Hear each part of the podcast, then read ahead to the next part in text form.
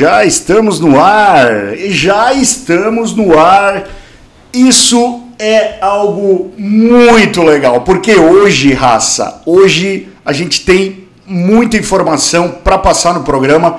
Infelizmente, algumas das informações não são as que a gente havia programado. Como eu falei na semana passada, a gente teria a presença do Alan Douglas aqui para falar da R3 Horas lá de Curvelo, uma pista que eu conheci ano passado e me apaixonei pela pista. Prometi que iria voltar.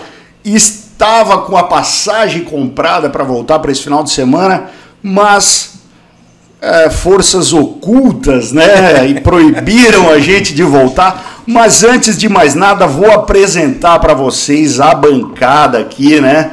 Da, à minha frente e ao meu lado direito, Doc Felipe Bittencourt. Doc, suas palavras iniciais, Doc. Bora lá, nosso papo, novelinha de macho, né, da, da, da semana. É. é... Hein, Alan? novelinha de macho hoje. É, minissérie de macho. É, mas eu queria. Não, mas peraí, peraí. Não, peraí, pera, pera, pera, pera, pera. Mesmo sendo uma novelinha de macho, Primeiramente, gostaria de dar o parabéns para todas as mulheres da face da terra. Ouvi uma frase muito legal hoje, Mutex, que 50% da população do mundo é mulher ah. e os outros 50% nasceram delas. É, olha, é verdade. Então, meu imenso beijo a todas né, e muito obrigado. O mundo é de vocês.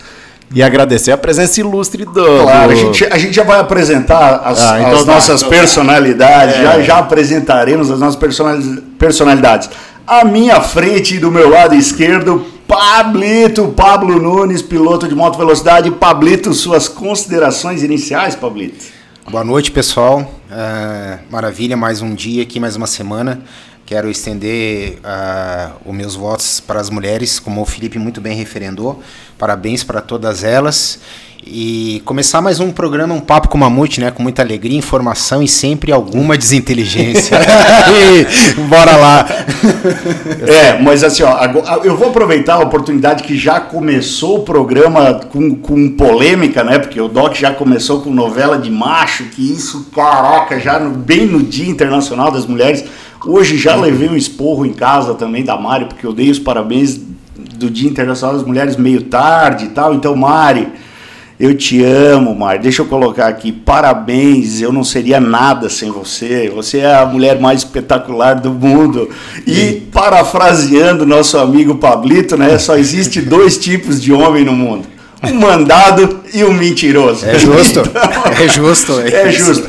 Mas assim, vamos, vamos passar agora para os assuntos sérios, apresentando, né? Antes de passar para os assuntos, vamos apresentar os nossos convidados, porque hoje Boa. temos dois convidados aqui. Temos Alan Douglas, da AD Sports, né, da, o organizador da, da Yamaha R3 Cup e a Yamaha R3 Horas. Então, Alan Douglas, suas considerações iniciais, meu amigo. Olá, turma. Boa noite aí. Novamente um prazer estar aqui com vocês. É, bom, só agradecer a oportunidade para esse grupo de amigos aqui, sempre um prazer poder trazer todas as novidades aí da, da R3 da R3 Horas, todo o nosso universo aí de R3 Beleza, então, Ala, vamos apresentar também o nosso segundo convidado, que é o Tucano o, o, Tucano, ele é piloto de moto velocidade lá da década de 80, né, Tucano? É, a gente já trouxe aqui companheiros de, de, de, pista da época que o Tucano andava, né? O, o, o, José Coin, né? Eu acho que ele chegou a andar junto com, com o Tucano na, na, na época. Hoje o Tucano integra a nova formação da CBM e da Tech Time, que são as, as equipes que vão gerir, que é a equipe que vai gerir o Campeonato Brasileiro de Moto Velocidade.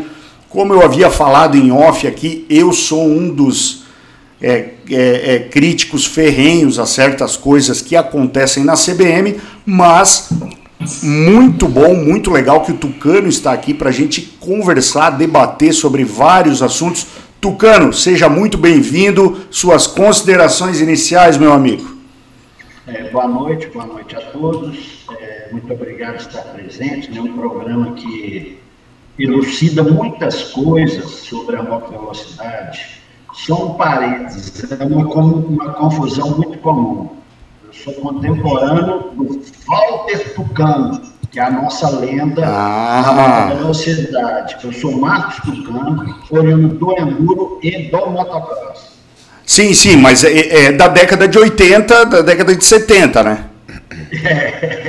É, porque quando eu falei com o Coin, eu falei, pô, tu correu com o Tucano? Ele falou, não, corri com o Tucano, sim, mas então, sim. pô, então é o Tucano. Tucano. Ó, então, de... então me desculpa, Tucano, eu achava que você se aventurava nas pistas de moto velocidade também. Não gosto, mas nunca cheguei a pilotar na moto velocidade, mas no enduro e no motocross. Mas beleza então. Alan, vamos, peraí, Antes de mais nada, Ala, eu preciso aqui é, ler os comentários, né? Que, que teve alguns comentários aí no vídeo passado e a gente sempre tem o hábito de ler esses comentários. Mas para eu me organizar aqui depois desse balde de água fria que o Tucano jogou, porque eu achava que ele estava correndo de alta velocidade, eu vou soltar a vinheta aqui, que essa vinheta tem que estar tá presente no nosso, no nosso programa. Depois a gente retorna aqui, porque o Doc vai precisar pegar mais água, porque eu até engasguei seco agora.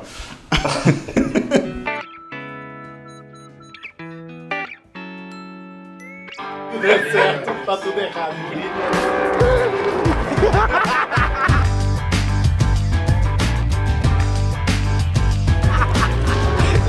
Todo mundo tá todo gostosinho.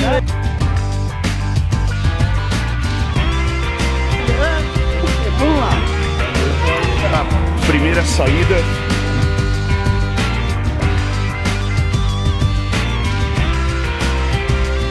Primeiro dia de treinos. Tá tudo errado.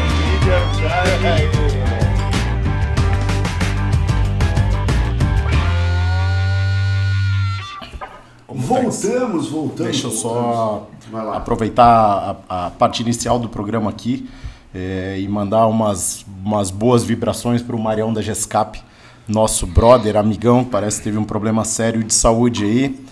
É, mas segundo a família está reagindo bem e logo logo a gente deve ter notícias boas dele. Então estamos aqui na torcida, né, Pablito? É e o Tex, o Alan também, Tucano, para que ele se, se recupere o mais precocemente possível. É, legal, cara. O Marião é um cara que uh, apoia muito a moto velocidade, inclusive ele está presente, né, junto da R3 Cup, junto estava com equipe lá na R3 Horas, correndo com o filho, é, correndo com mais outros pilotos. Então, melhoras aí, Marião. Vai dar tudo certo. Já deu, né? Já deu tudo certo. Já deu. Foi só um, um sustinho aí para mostrar que às vezes a gente é, trabalha demais e, e, precisa dar uma descansadinha de vez em quando, né? É isso aí. É, vamos ler então os comentários, né? Porque a gente teve alguns comentários no vídeo passado e são muito importantes aqui para a gente é, manter esse povo sempre focado em acompanhar nosso canal. Então já vão deixando o like aí, porque hoje o programa vai ser muito legal. Presença do Alan Douglas, presença do Tucano e a gente vai debater bastante coisa sobre a R3, mas vamos conversar, começar conversando sobre os comentários aqui. O José Costa, né? Ele falou: a cadeira do mamute é fixe, mas não gostei da do Pablito e do Doc. mas a tua cadeira, em vez de gaming, mete 2MT. Fica mais fixe. Abraço. Esse comentário foi na, no, no vídeo, vídeo passado, passado. Eu vi, eu Realmente, vi. então, assim, olha só, os dois moleques estão de cadeira nova. os dois moleques estão de cadeira nova. Olha aí, olha aí os moleques de cadeira nova. O Alan, antes de começar aqui, o Alan já me deu o, o, a letra aqui. O bizu. Que eu tenho que arrumar o, os patches aqui, colocar 2MT, porque é, nós não estamos ganhando nada para fazer propaganda dos outros, né, Alan? Boa, boa, boa. Vamos ler o segundo comentário, então que é do Silvestre, nosso amigo lá de Curitiba. Salve amigos, parabéns pelo novo cenário do programa, cada vez mais profissional. Só falta chamar convidados e seguidores para sentar e participar. KKK. Sei que já foi muito falado, mas em vez de sete corridas em Interlagos, por que não duas em Curitiba, duas em Goiânia, duas em Potenza e mesmo assim ficaríamos com quatro em Interlagos. Quer falar, Doc? Não. Hã? Não. Quer falar, Pablito? Nem eu. Não.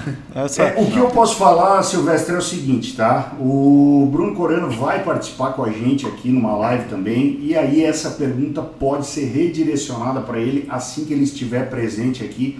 Acho que a gente já debateu bastante sobre esse assunto, mas vai ser importante essa pergunta ser direcionada para ele. Acho que vai valer a pena. Vamos lá para ter, o terceiro comentário do FF, FF Lopes. A CBR é uma ótima, entre aspas, porta de entrada para quem sai das 600 e vai para 1000. Tem uma ótima ciclística, sendo mais amistosa e tolerante, mas está um degrau abaixo das demais é, do Superbike nível Pro. Mas é uma questão de foco do projeto. Ela pode acompanhar uma Ducati? Até pode, porém precisa investir. Ele colocou o S com cifrão ali para destacar que tem que investir mesmo, muito em preparação. A Ducati nasce pronta para a briga e exige pilotos experientes. E aí, Doc? É uma verdade, cara. É? É, eu nunca, nunca tive CBR, mas é, pode, pode ser uma verdade isso, cara. É? É, até porque são propostas diferentes, né? E, e pode, ser, pode ser uma verdade. Não tenho conhecimento de causa 100% da, da Honda, mas da Ducati eu posso falar que é verdade o que ele falou. E aí, Pablito? Eu acho que ele está coberto de razão, eu concordo plenamente. A CBR é uma moto que demanda muito investimento. A gente comentou aqui no programa passado. Uh, a Ducati já é uma moto mais preparada para a pista, precisa um pouco menos de, de investimento e de algumas peças, que não é o caso da CBR, como a gente salientou no programa passado. A CBR realmente precisa de muito investimento para se tornar uma moto para brigar pela ponta. É isso aí. Vamos ler o último comentário aqui, depois nós vamos começar com os nossos convidados. O Tiago Capelato, assistindo um pouco atrasado aqui, mas está valendo. Esse ano, o Grupo Bandeirantes está fazendo um investimento muito grande para ter o automobilismo em sua grade de programação. Os amantes do esporte a motor estarão ligados lá. Terão transmissões tanto no canal aberto quanto no fechado de quatro categorias nacionais mais a Fórmula 1. Não consigo entender o porquê a moto velocidade não ser tão interessante quanto o automobilismo. Seria por conta de alguns é, encararem esse esporte como hobby ou pelos seguidos acidentes fatais? O novo estúdio ficou top, abraço.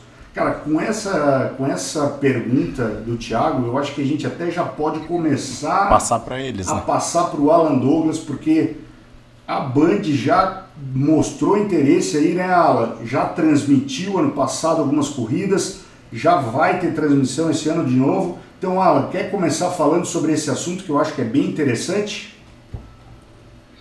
Bom, Mamute, como você explicou aí, a gente teve a transmissão ao vivo já da última etapa em dezembro da R3 Cup. É, também falar que a gente tem um contrato assinado para todas as etapas de 2021, inclusive a próxima final de semana, a R3 Horas Curvelo, que seria transmitido também.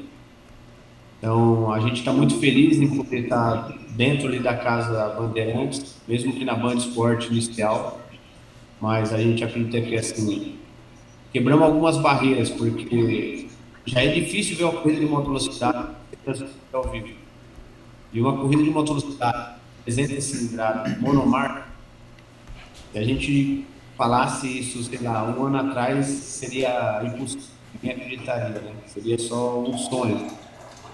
Mas é uma realidade, 2021, todas as corridas da R3 estão ao vivo, tendo ali uma hora de grade, a programação no domingo, com alguns melhores momentos de outras categorias também da, da R3 está dentro do Brasil. Realmente é uma conquista para os duas horas. É, o Alan, é, uma das coisas que chamou muito a atenção de, de, quem, de quem acompanha a moto velocidade nacional é, foi que na R3 Horas de Goiânia né, teve a transmissão via YouTube, a transmissão online, e os números de audiência foram absurdos, assim, bateram recordes de transmissão que é, realmente chamaram a atenção da, da televisão, né? É, para R3 de Curvelo, a gente já sabe que muita gente já estava esperando por essa transmissão de novo, foi uma transmissão muito dinâmica. É, o, o, que, o que a, tua equipe é, preparou, assim, vamos dizer, para essas três horas de curvelo, diferente do que foi feito em Goiânia? Porque eu lembro que a gente trocou uma ideia lá e tu, e tu me falou que dentro da, da sala de transmissão lá do ônibus, né, que, que se faz os cortes, é uma loucura, uma quantidade de câmera absurda e às vezes é, passa para uma, passa para outra, às vezes é, é para vocês é, aparentemente não, é, deu errado, mas quem está assistindo não percebe esse erro. Então, o que vocês prepararam de diferente e vão poder acompanhar na R3 Horas de Curvelo, que vai sair, é uma questão de tempo aí. O que, que, o que, que a, a essa equipe da, da AD Sports e da Yamaha preparou diferente para Curvelo? Mamute, exatamente. A gente fica quase maluco lá. É tudo muito novo, uma corrida de 3 horas e 20, mas acho que a transmissão teve em torno ali de quase 4 horas. A gente conseguiu analisar internamente bastante coisas que podem ser melhoradas. Então a Yamaha colocou uma, uma equipe à disposição realmente para poder pegar esses defeitos que acabam passando batido, mas a gente sabe que pode melhorar e ainda a qualidade. Então, por mais que seja uma transmissão longa, a gente teve um pico de potência muito bacana e a média surpreendeu a todos. Então a gente está bem feliz, vamos trabalhar também nessa melhora aí no suporte, é, tentar interagir o máximo com o público que está no YouTube, o público começa a pedir, quero uma entrevista com o Mamute. Vamos pegar a nossa repórter da Rebeca, vamos mandar lá, correr, entrevistar o Mamute, sabe? Poder ter essa interação com o público. Quem que é o outro que eles querem ver, falar, é, ouvir o que está acontecendo, por que, que o Mamute era o líder de o que aconteceu com a estratégia, sabe? Essa interação ao vivo de alguma forma público, isso que a gente quer buscar, tá? É, como a gente vê no programa aqui, muitas vezes pessoas começam a mandar mensagem, é um, é um tema que está ali e vocês acabam abordando. Talvez não estava na pauta, mas todo mundo quer saber, saber busca informação para o público usar. A gente quer ter essa experiência dentro da corrida. Três horas e meia, quatro horas. A gente ter essa interação com o público. Mostrar que o público quer assistir, sabe? Eu acho que isso foi bacana, que, que, que deu certo na primeira etapa, que tem muito a melhorar, muito a corrida. Deixa eu fazer uma pergunta, uh, Tex. Claro. Aproveitando esse gancho, é, queria fazer um pedido, uma pergunta para o Tucano, né, como componente da CBM. A gente sabe que às vezes a falta de interesse de uma emissora ou de outras mídias com relação ao esporte, às vezes peca por falta de divulgação também. Né? Eu queria saber se a CBM tem algum plano de divulgação do esporte ou algum plano de marketing para que o esporte seja enaltecido e a gente comece a ganhar é, visualização em outras mídias além de TV. É, boa noite novamente, né? O Doc, sem dúvida, tá? Na CBM é, existe a divisão por departamento, por categoria. Existe sim um projeto para moto velocidade, é, lembrando que o campeonato brasileiro voltou há apenas três anos, né? mas em parcerias, como por exemplo a D78 e a Yamaha, iremos incrementar sim a divulgação, ativando bastante não só as redes sociais, mas como também é, a transmissão. Né? Inicialmente, esse ano, todas as categorias serão transmitidas pelo YouTube, a R3 pela Transportes, e incentivo a programas como o de vocês, que ajudam demais na, na divulgação do nosso esporte, com imagens, é, é, divulgação dos resultados e tudo que for possível nesse sentido. Legal. Só, só cortando aqui, Doc, ver se eu consigo complementar. A D78, Tech Time, junto e fazer a divulgação do Brasileiro PC. Então, vai contar todo o nosso suporte também, agência que a gente tem aqui dentro da P78, e fazer essa divulgação nas redes sociais, ter as transmissões pelo canal da CBN ao vivo, que é o ano passado aí tinha, mas cada, cada etapa era transmitida pelo organizador. Não, vamos sentar agora na CBN e ao vivo. O material que a gente é, esse campeonato mandar brasileiro. Realmente é uma inovação no brasileiro de motocicleta e a gente, de uma forma singela, mas quer poder ajudar que o volte a o brasileiro durante muitos anos. Então, realmente, é um novo brasileiro de motocicleta. É uma nova gestão, é uma nova equipe de apoio aí toda a divulgação, fazer realmente crescer a motocicleta. O Alan, eu queria que vocês soubessem também, tanto Alan quanto a CBM, que vocês podem contar com a gente para o que a gente puder ajudar, entendeu? Eu acho que agora a gente está chegando num ponto que a gente está começando a somar para o crescimento do esporte e não puxar um para cada lado, entende? Então, cara, gostaria de, me, de ficar à disposição no, no mínimo que eu posso fazer, mas acho que nós três aqui vocês podem contar é, com qualquer coisa para divulgação do esporte. Claro, e sabe que eu, só para complementar aqui, que eu falo muito também, mas é o seguinte, cara, que o Papo Mamute, o bacana é isso. Se o Alan fizer algo errado, vocês vão bater no Alan, não importa qual é aqui. Como, como é em qualquer outro campeonato, que é a MotoGP, a Doc, por mais que goste do Ducati, a Ducati fez alguma atrapalhada, ele tem que falar mal do Ducati, tem que falar do Alan, tem que falar do Tucano, porque assim a motovelocidade evolui. É, assim o nosso legal. esporte cresce. Sabe? Doa quem A crítica construtiva. É. é. É, verdade, né, Tucano? É o que a gente estava falando no início aqui, é, em off, que, como eu falei, né, eu tenho as minhas críticas com a CBM, acho que tem algumas coisas que podem ser mudadas, mas são críticas construtivas. E outra, são críticas que vêm em benefício ao esporte e não em benefício próprio.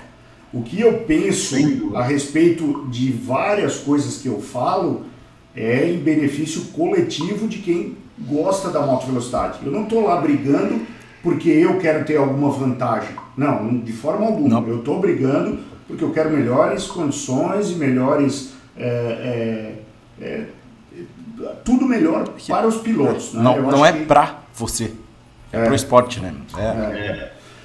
Mas isso só... é, coisa de quem ama de verdade no esporte, é, é, é apaixonado. É isso aí. Não passa, não.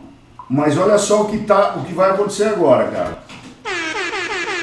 Tocou a nossa buzina. E quando toca a nossa buzina é porque veio o superchat e veio o superchat de Londres, meu amigo. Olha, olha só, R$ euros do João Pedro e ele só quis dizer olá de Londres. João Pedro.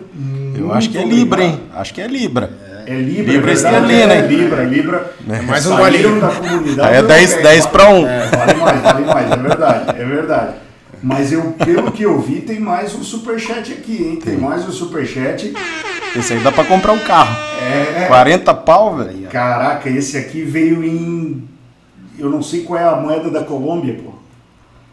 Alguém, alguém sabe qual é a moeda da Colômbia? Mas vamos lá, o Kleber vai falar para nós. Boa noite, amigos. Estou mandando minha contribuição da semana. Em abril estou aí com vocês com várias novidades direto da Ovale Itália. O Kleber estava muito chateado porque ele não conseguiria vir para R3 horas de Curvelo, apesar de ele é, já ter equipe para participar da 3 horas de Goiânia, não conseguiu vir porque estava fechado os aeroportos e para Curvelo ele nem comprou passagem porque também estava é, fechado. Talvez ele consiga vir nessa nova data, hein, Kleber? O que, que tu acha?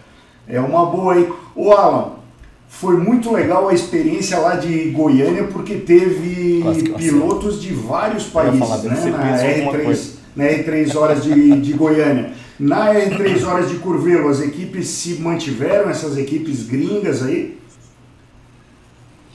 Mamute, algumas sim e outras não, devido o agravamento já da pandemia, né?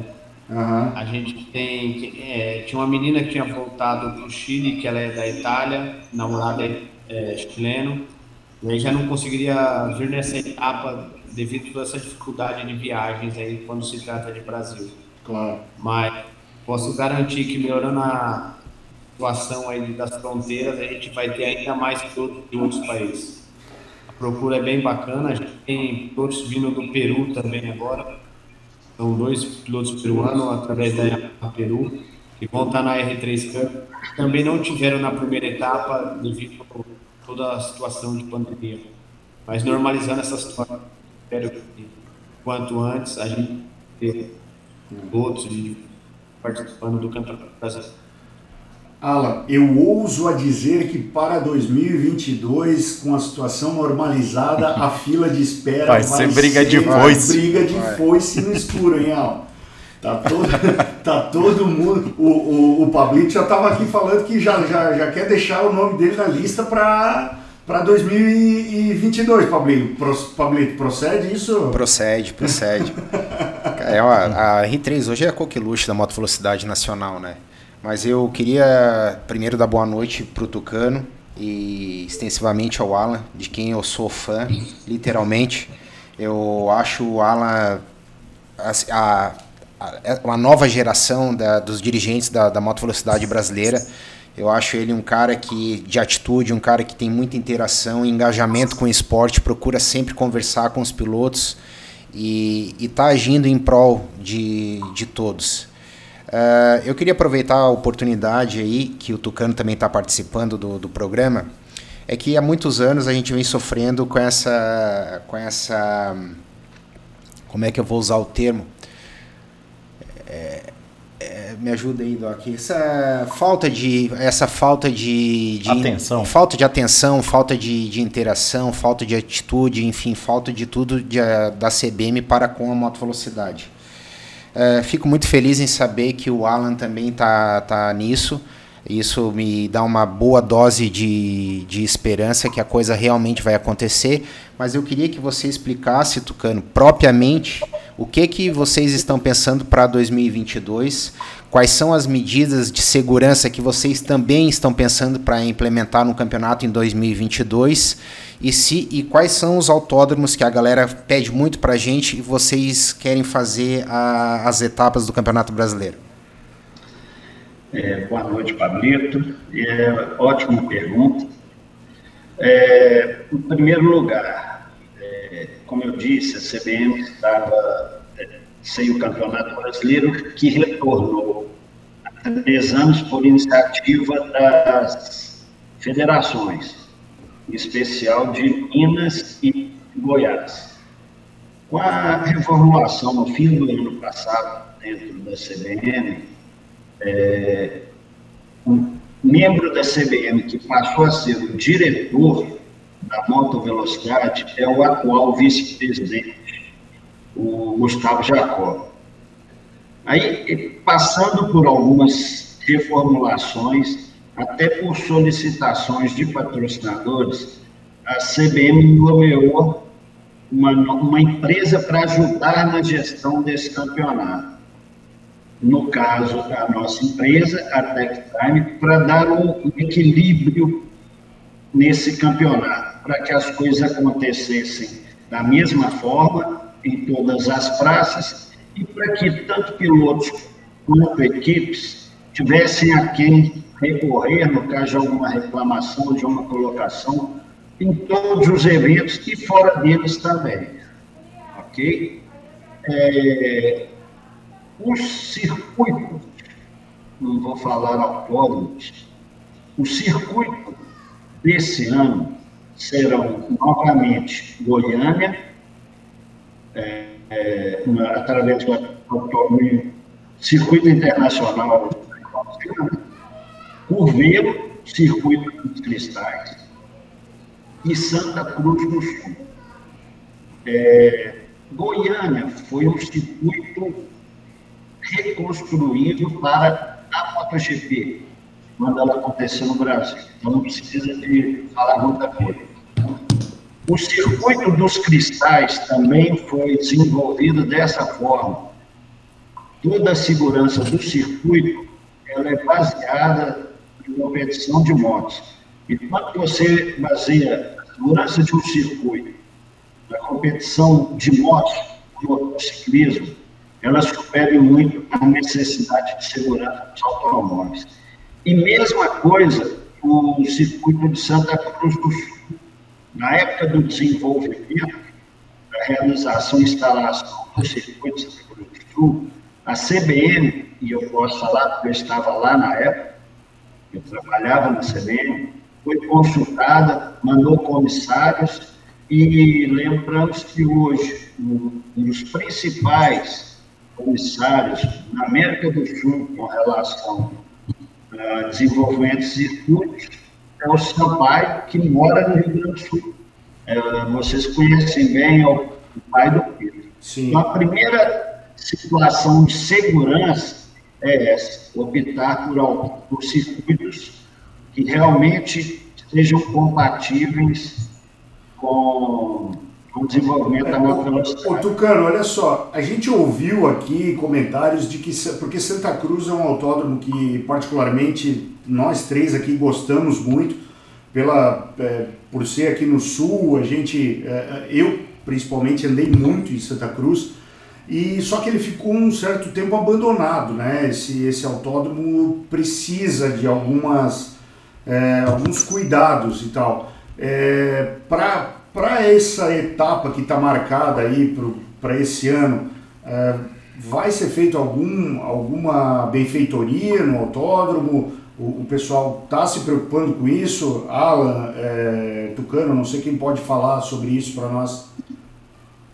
Sim, sem dúvida, até porque quem cuida de lá são pessoas que também amam o nosso esporte. E outra coisa que faz parte do, da nossa gestão é fazer as visitas técnicas. E como eu disse, nós temos a melhor pessoa possível para indicar o, o, que deve ser feito, que é o Sampaio.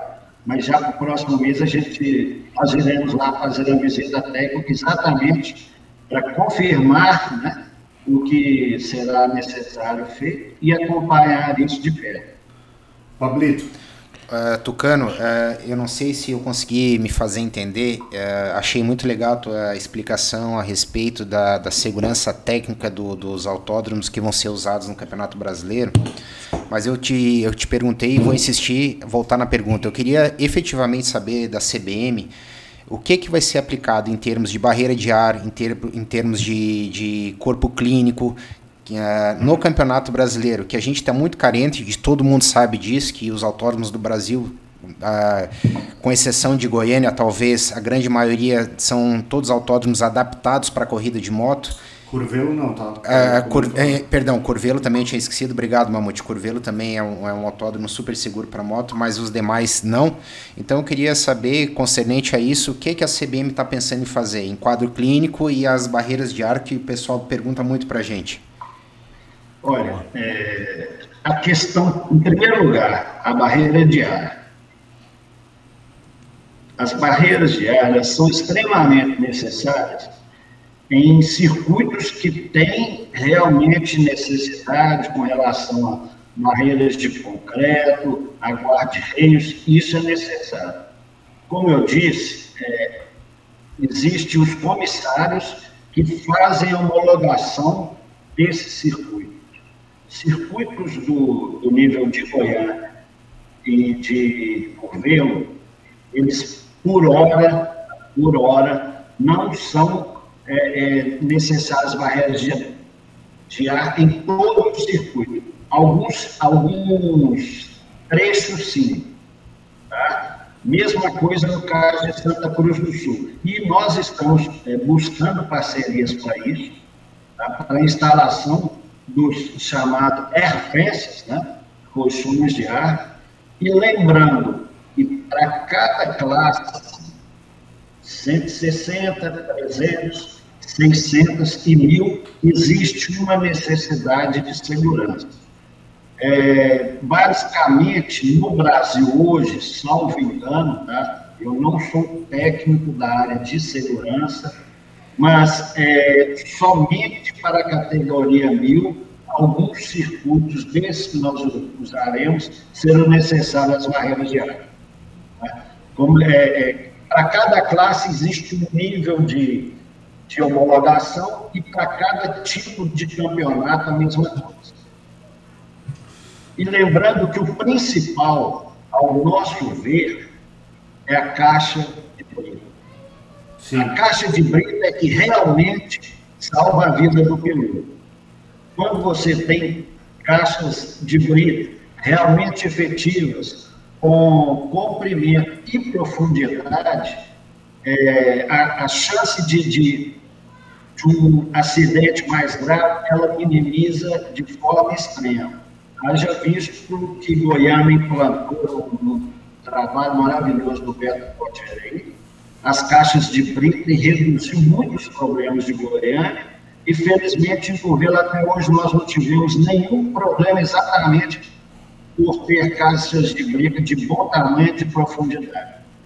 A Eu queria fazer uma pergunta. Fala, Doc. Aproveitando esse gancho de segurança, Tucano. Uh, claro que custo é uma coisa sempre que, é, que, que tem que ser pensada, mas às vezes a gente vê uh, pecar em pequenas coisas que não parecem ser tão custosas na moto velocidade. Tipo, você vê uma zebra quebrada, entende? Às vezes, por uma moto passar ali em cima, soltar um fragmento, alguma coisa, isso pode gerar um transtorno mais grave do que o simples fato de ir lá jogar um concreto, ou não sei do que, que é feito, talvez esteja falando besteira, e cobrir aquela parte. Entende? Então, às vezes, eu acho que nessas vistorias, ou talvez como sugestão, nessas vistorias que vocês fazem com relação a, a ao campeonato, é, às vezes pequenas coisas causam uma diferença gigantesca. E eu noto isso porque às vezes você anda em, é, em Goiânia, por exemplo, que é um autódromo novo, mas ainda peca, às vezes, numa, numa zebra ou outra que está é, com uma, uma falta de cuidado. É, comparando com, com Potenza, que é um autódromo completamente novo e que as zebras estão em perfeita ordem. Então, é, pequenas coisas talvez podem fazer uma diferença gigantesca no, no, numa situação de acidente. Esse negócio das barreiras e da, da, da caixa de brita também, é, sério, na minha concepção e na, na minha cabeça de médico, é uma coisa impensada que a gente não consiga se unir para criar essas, essas caixas de brita através de uma associação de pilotos, através de incentivo de alguma forma, é, para que traga mais segurança. Quando eu conheci o Pablo Mamute, eu sei, e eu não me envolvia tanto na moto velocidade nacional, é, eu ficava perguntando para ele, sim, mas como é que vocês correm num lugar que não tem área de escape? É. Lembra disso, Pablo? É. Né? Eu, não conseguia entender como é que o cara podia andar numa pista que, se ele escapar, ele bate no muro. Entende? Então, às vezes, pequenas atitudes, pequenos incentivos, uh, talvez a gente consiga mudar algumas coisas com relação à segurança e às vezes isso não tem um custo tão elevado. Não sei se você concorda com, com o meu ponto de vista. Só, só cortando, sim, sem dúvida nenhuma, tá? É, só alguns esclarecimentos. Uma zebra que, quebrada, ela pode não influenciar tanto quando o piloto sobe nela, mas um pedacinho dela que estiver solto, uma moto, uma moto tracionando, pode gerar um impacto absurdo no piloto que está atrás. Então, realmente, esse cuidado tem que acontecer. Mas o porquê que essas zebras estragam? Com todo respeito ao pessoal do automobilismo, eu mesmo já disputei provas de rally, mas fui por 10 anos competidor no automobilismo. O que estraga o circuito são os carros muito potentes e pesados. Moto não estraga. Então, ah. onde tem-se muita competição, em especial de veículos fortes, não quer dizer que eles pesado eles estragam muito. O que estraga um circuito é o, o carro, o veículo que tem uma, exatamente, que tem um torque muito forte. É a tração então, dele, né? Exatamente isso. E o outro problema, Doc, é que a construção de caixas de preto ela desagrada ao automobilismo, principalmente ao automobilismo que é transmitido ao vivo. Porque quando um carro vai para a caixa de vidro, ele paralisa parcialmente a, a prova, bandeira amarela ou até a necessidade de um safety car. Isso gera problema de transmissão, uma série de coisas. Só que a caixa de preta para nós é fundamental. E aí, falando de um caso que eu conheço pessoalmente, que é o caso de Cupeiro, é, o proprietário do, do circuito não asfaltar e não ter as caixas de preta. Perdeu alguns eventos nacionais muito fortes, mas ele sempre foca na segurança. E ele fala que quando ele tem a cabeça no travesseiro por causa disso. E essa é a nossa função. É. Enquanto organizador, enquanto é, membro da CBM, né, sendo parte da CBM, está sempre lutando por isso. O nosso foco na moto velocidade, campeonato, é primeiro segurança, segundo equilíbrio de disputa e terceiro um custo justo. Alan, tu estava chamando antes, tu gostaria de fazer alguma observação a respeito desse ponto, Alan? Amuti, eu acho que é, a CBM tem a melhor das intenções de realmente retomar o motociclismo, a moto velocidade aqui. É, o, o Superbike já faz um papel muito importante, década, já uma década aí. Eu acho que brasileiros se re... eu acho que um campeonato completa o outro. Eu corri o Superbike por diversos anos. É, coisas que eu não, não tinha lá. Eu fui um piloto que já comecei tarde, 20 anos de idade. É, comecei direto, fiz o caminho totalmente errado, mas eu não sabia que estava errado. Então, assim, depois, 2015, 2016, comecei para a Europa com meio, eu comecei a entender que é importante um piloto andar a pé na pista no dia anterior. E aí eu comecei a enxergar o autódromo de uma outra realidade, sabe? Então, no Brasil, poucas pessoas têm a cultura de no dia antes dar a volta na pista. Sim. De repente, naquela volta preliminar, você já consegue informar o diretor de prova, é o pessoal do autódromo, que tem uma zebra que está tá com buraco, que falta uma tampa no bueiro, é, qualquer coisa que não esteja normal. Uhum. E quando eu corria, eu só queria ir para a pista e andar de moto. Sim. E a gente está num país que, infelizmente, não tem infraestrutura para ter campeonato de motocidade de altíssimo nível. Então, assim, é, na R3 Cup a gente tentou implementar isso. Quinta-feira, track walk. Libera a pista, todo mundo poder andar. E o ano passado a gente teve ajuda de diversos pilotos, pais de pilotos. Alan, tem tal situação que não está legal em tal curva. Vou falar com a organização. Ó, aquela plaquinha de 100 metros que está ali, ela está com uma madeira pincada no chão.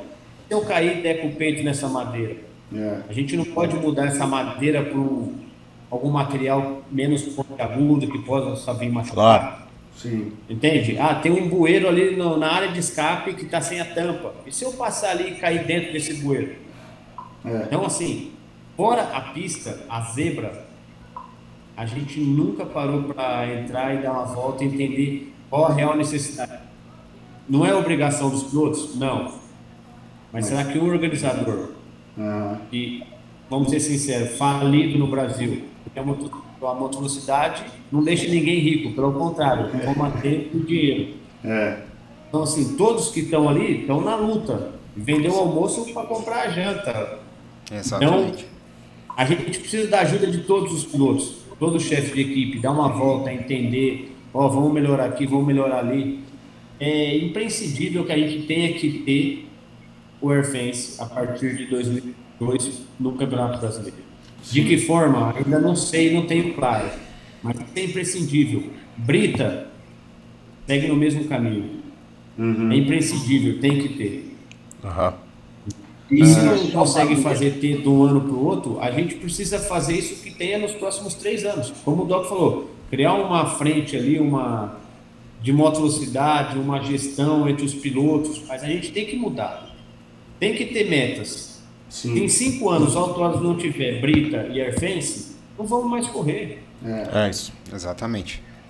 É. Não dá para fazer na próxima etapa, que já é daqui dois meses, mas a gente tem que pôr uma meta. Cinco anos tem que ter. Exato. Não vamos boicotar. Até não é porque, só a gente falar, é... tem que ter e correr. Alan, eu acho que a gente tem que ter um plano. É, é isso que eu ia falar. Até porque, Alan, o que eu percebo é que, com, principalmente com a categoria da R3 Cup, o nível dos pilotos está elevando muito, muito rapidamente. Ou seja, brevemente a gente vai ter inúmeros pilotos rápidos, muito rápidos. e as disputas tendem a ficar cada vez mais acirradas, porque esses pilotos da R3 daqui a pouco vão estar andando de 600 cilindradas e daqui a pouco, muito em breve, vão estar andando de mil cilindradas.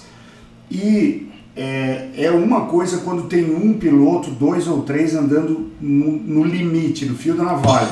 Agora, quando tiver 10, 15, 20 pilotos andando no fio da navalha, aí sim o autódromo vai precisar comportar, vai precisar ter muito mais segurança do que tem hoje.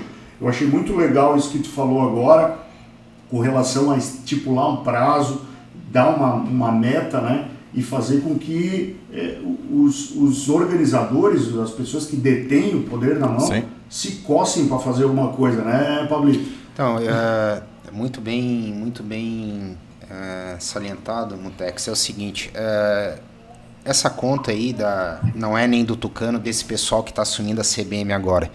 Mas a gente já falou isso aqui várias vezes, há muito a CBM deixa a moto velocidade carente.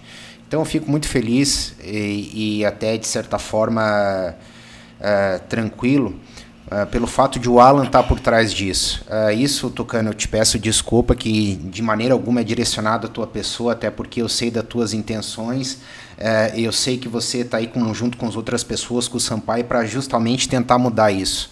Mas a gente que corre há bastante tempo já, eu sou contemporâneo do Alan, comecei um pouquinho depois dele, a gente já sofreu muito com a CBM. E eu acho imprescindível esse comentário que o Alan fez, porque a, gente hoje é completamente carente. A gente é órfão de tudo na moto, na moto velocidade. Então, a gente está precisando de uma pessoa que tenha esse tipo de gestão, que tenha esse tipo de objetiv objetividade, desculpa, que o Alan tem.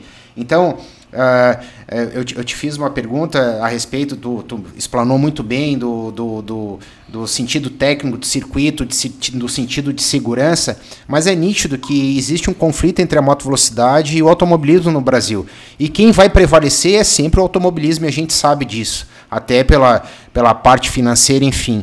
Então, é, eu acho que é, a gente tem que sair desse campo do, do, dos sonhos e cair para a realidade, fazer o que o Alan fez. O que é que eu tenho para trabalhar? Eu tenho para trabalhar isso, então isso eu quero fazer o melhor. Então eu acho que é isso que a motovelocidade brasileira está precisando, entendeu? Hoje a R3 já é uma categoria sedimentada, é uma categoria que é a coqueluche, que eu sempre brinco da motovelocidade do Brasil. É é a, é a categoria que tem um segundo estágio que hoje o piloto Brasil, nós corríamos no Brasil sem ter perspectiva nenhuma. Ou comprava uma vaga lá fora, ou não tinha como tu correr lá fora. E o Alan veio e quebrou esse paradigma, entendeu? Hoje os pilotos se dedicam, por quê? Porque tem uma chance de correr lá fora. Só que a gente, nas categorias de, de, de, de alta cilindrada, falo das 600 de média e da 1000 de alta, a gente está carente. Então, se não fosse o Superbike, que a gente tem que ficar à mercê de certos desmandos que acontecem às vezes, a gente não tem um campeonato brasileiro. Entendeu? Então, Doc, eu queria que você me complementasse. Eu acho que a palavra que o Pablo queria, queria falar, e eu só não quis te interromper, Pablito, Sim. é que realmente existe um déficit. Exato. Né? Existe um existe gap. um gap muito Isso. grande de aí uns 5, 6, 7 anos Exato. em que nada aconteceu. Entende? Então, o que falta é aquilo exato, cara. O que o Alan falou, é plano, Isso. né? Um planejamento futuro. Não dá para voltar no tempo, mas vamos começar daqui, começar a estipular datas, regras. O brasileiro ele é avesso a regras, né? Imposições de limites, essas Exato. coisas. É. Mas talvez se a gente começar a pensar um pouco mais num planejamento futuro para o esporte, a gente consiga atingir objetivos que são inimagináveis hoje. Para a gente, hoje é inimaginável que se destrua o café para fazer uma área de escape. Agora, bota aí 500 pessoas que correm de moto, 600, né? Falando, poxa, dá para jogar esse muro um pouquinho para trás, porque senão eu vou morrer naquele muro ali, é. entendeu? É. Talvez a voz seja maior, a forma de chegar. Não é, ah, tira o café. Não, ninguém vai tirar o café. Até né? porque, Doc, essa, essa. Trazendo, já tu trouxe só o, café como exemplo. É um exemplo, não né? Foi, não foi só moto que teve acidente fatal. Não, claro, ali, claro. Né? Carro é. também. Então, é. Cara, isso aí é um assunto que dá para é. debater bastante mais. E agora veio um superchat do nosso amigo Felipe Agege da Apex Studios. Fala galera, gostaria de perguntar para o Alan se ele não tem interesse em elevar o nível da produção de filmes tanto nas categorias on como off-road da Yamaha. Temos diversas sugestões e estrutura para agregar aos campeonatos. Na verdade, o Felipe fez um baita do jabazão aqui, mas mereceu, porque Merece. o trabalho do cara é fantástico. Top. E ele mandou 140 conto, meu amigo. Acho que deve ter, pagou o churrasco. Tenho, não, tenho absoluta certeza que ele errou ali. Na hora que ele foi digitar, ele digitou a mais. Não sei, mas botou preço, né, Mutex? Mas pegou preço. Merece, merece ser respondido, Felipe. Então, Alan, eu não sei se tu responde pela off-road, mas pela, pelas corridas de, de rua, tu, tu, tu tá fazendo um trabalho muito legal de vídeo aí. E o Felipe é um cara que eu conheci ah, é lá demais. atrás e que faz uma produção de vídeo fantástica. O que, que, a, que a R3 planeja para essa linguagem de vídeo aí de, de, para 2021 Mestre. e 2022? Eu acho que se ele está acompanhando a gente aí, está vendo todas as dificuldades que a gente tem. É. Parabéns por todo o trabalho. Eu acompanho o trabalho dele, já vi alguns vídeos realmente muito bons. Porém, está no momento de parceiros que precisam vir e somar com a gente. É. Entende? Então, assim, eu tô aberto. Vamos fazer vídeo, vamos ah, Felipe, liga pro ela, pô. Liga pra mim que a gente vamos fazer acontecer. E na contramão, todo mundo ganha lá na frente, sabe? É Porque a gente aí. precisa realmente de parceiros. É isso aí. Porque se eu tiver um parceiro que custa 50 mil, 10 mil, 2 mil, mil reais fazer um vídeo, eu vou deixar ele para depois, porque agora o foco é a segurança, entende? Claro, exato. Agora, se for um parceiro para mostrar, ó, tamo junto, vamos fazer, vamos acreditar, super aberto. Eu acho que não só eu, como o Yamaha, falando de moto velocidade, mas eu acho que o campeonato brasileiro e mostrar o lado bom da moto velocidade, sabe? Porque assim, se você falar agora, você tem 10 mil reais, Alan, vamos gastar em segurança ou em um vídeo para melhorar a qualidade do vídeo, eu vou gastar 20 em segurança. Eu vou gastar claro. os 10 que eu tenho e 10 que eu não tenho, sabe? Prioridade, Sim. né? Sim. Quero muito poder um dia trabalhar com eles quando a gente tiver segurança e puder mostrar nos vídeos que a gente tem essa segurança, sabe? Realmente. Boa, isso. Boa. Agora tu então, vai ter profissionais. Os vídeos são maravilhosos, mas a gente vai fazer o café com leite hoje. E a hora que a gente tiver segurança, aí vai sobrar dinheiro para a gente fazer vídeo. Mas, mas eu, vou, eu vou ter uma conversinha com o Felipe aí, vou, vou, porque o Felipe é parceiro da 2MT também há um tempo, a gente está com alguns projetos aí. De repente, uma coisa soma a outra e, e dá tudo certo para a gente elevar aí não, o, o elevar o esporte, né? Porque todo é. mundo sai ganhando. Com certeza. Fala, Pablito. É, eu queria só fazer uma perguntinha para o Alan, que, que eu vi ele comentar agora. Alan, até que ponto você está caminhando junto com a CBM nesse projeto da R3? Uh, ah, a R3 vai continuar? É um projeto de, de médio a longo prazo? A Yamaha continuar com essa parceria com a CBM, com o Campeonato Brasileiro? Mestre, até que ponto eu tô? Até que a moto velocidade vença seja com a CBM, seja com o Superbike, a gente teve lá e iniciou lá, foi super bem recebido e até hoje tenho um bom contato com o Bruno, uma amizade com ele aí. E, mas eu estou até o fim para motocicleta. Se amanhã não der certo a gestão Tech Time, a R3 Cup de alguma forma vai criar uma Copa um final de semana no autódromo próprio. Convida a gente, isso aí. Entende? Então, então, assim, eu não acho que a gente tem que estar junto com o CBM ou com a organização do Superbike ou com o terceiro que vem aparecer. A gente tem que estar pelo motociclismo, pela velocidade. Então, claro. assim, eu estou junto até o pessoal bem para a velocidade, sabe?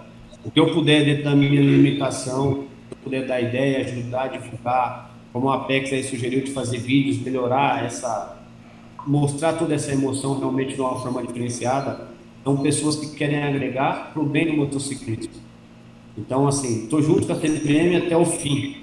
Quando é o fim, vai depender do trabalho deles, vai depender do nosso também na contrapartida de claro. criar cada ano uma condição melhor deles trabalhar. Uhum.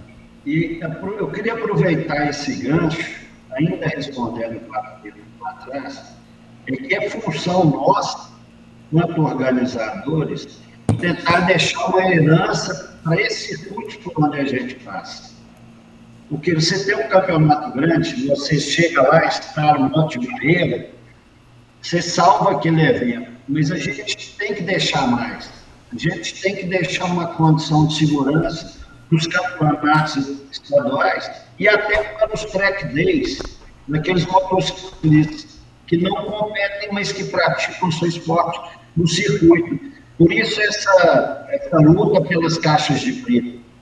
E a gente vai continuar, igual o Alan falou, essa luta é eterna. Enquanto tiver duas rodas, a gente está dentro. Boa, Tucano. Legal, legal de ouvir isso, né, cara? É, muito bom. Muito, muito legal de ouvir vocês falando. Muito bom. Temos um superchat agora do nosso companheiro de equipe, o Breno Pinto, lá do Amapá. Esse superchat é para parabenizar todos e dizer que sou fã dos meus parceiros de equipe, fã do Alan e fã do Tucano. Um abraço, irmãos. O Breno é um cara que desde o ano passado é, resolveu entrar de, de, de cabeça firme pra caramba no, no Campeonato Brasileiro. Brasileiro, né, Tucano? Fez o campeonato inteiro. É, é, cara, tive a oportunidade de dividir a pista com ele lá em Curvelo. O Breno tá andando demais com a R1 lá em Curvelo.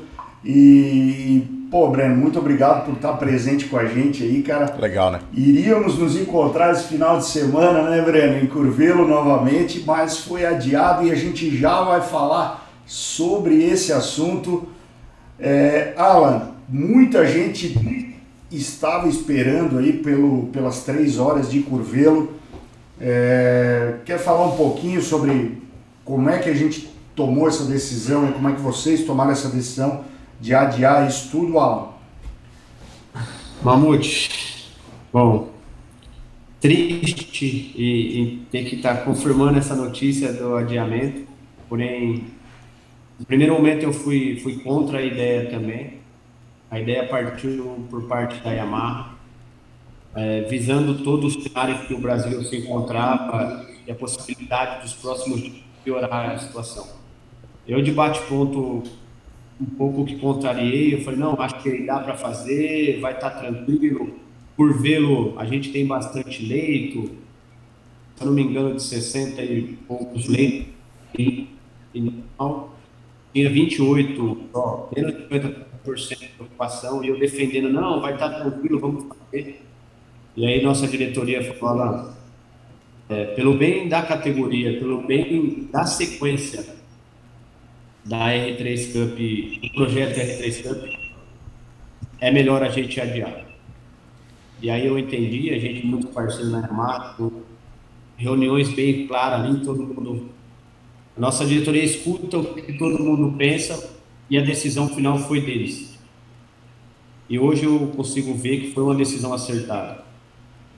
Sabe? É, hoje tem 87% dos leitos de Curvelo tá ocupado. A grande de, de bloquear nosso evento na véspera ou até mesmo durante o evento. Então, no primeiro momento eu queria fazer a corrida também, é, foi aí que eu decidi criar um grupo de de risco com alguns, pilotos, com alguns chefes de equipe, para a gente tomar essa decisão conjunto. Estou é, triste em não realizar a etapa da semana, porque a gente está bem ansioso, mas hoje eu posso entender que foi melhor. E, e agradecer a vocês também por dar um espaço para a gente explicar um pouco do que é, porquê dessa pagamento na prova e sempre poder contar com vocês também como parceiro. Eu tenho alguma dúvida de alguma decisão tomada, eu procuro o Tucano, a turma aí do Papo com Mamuto, todo mundo sempre me ajudando, porque é verdade. Quando a gente falar o Alan isso, o Alan fez aquilo, não, cara, a D78, nós costumamos brincar que assim, diretamente mas meus amigos, conselheiros, pilotos, gosta do motociclismo é mais de sempre, sempre nos aconselha coisa correta. E bom, o, o Alan, eu acho que é isso. O, o Alan, é, é como é como eu, eu falei para ti na, na, na, na, semana passada quando a gente conversou a respeito desse assunto, né? Eu falei, eu sou é, eu sou totalmente contra não ter a prova mas sou totalmente a favor de ela não se realizar. Ou seja, te coloquei numa sinuca de bico bem boa. Não, na verdade, assim, eu, eu sou totalmente contra é, é, muitas coisas que, que, que, são, que estão acontecendo, mas que não vem ao caso. Mas eu acho que o momento pedia isso. Né? O momento fazia é, necessário para porque a gente luta tanto para a imagem do esporte, luta tanto para que o esporte seja bem visto pela sociedade. A gente vê em diversos veículos de comunicação o quanto o, o motociclismo é marginalizado. A gente só vê notícia de motociclismo na rua quando é para falar de acidente, quando é para falar de motociclista que está assaltando, que está fazendo racha. arruaça, fazendo racha.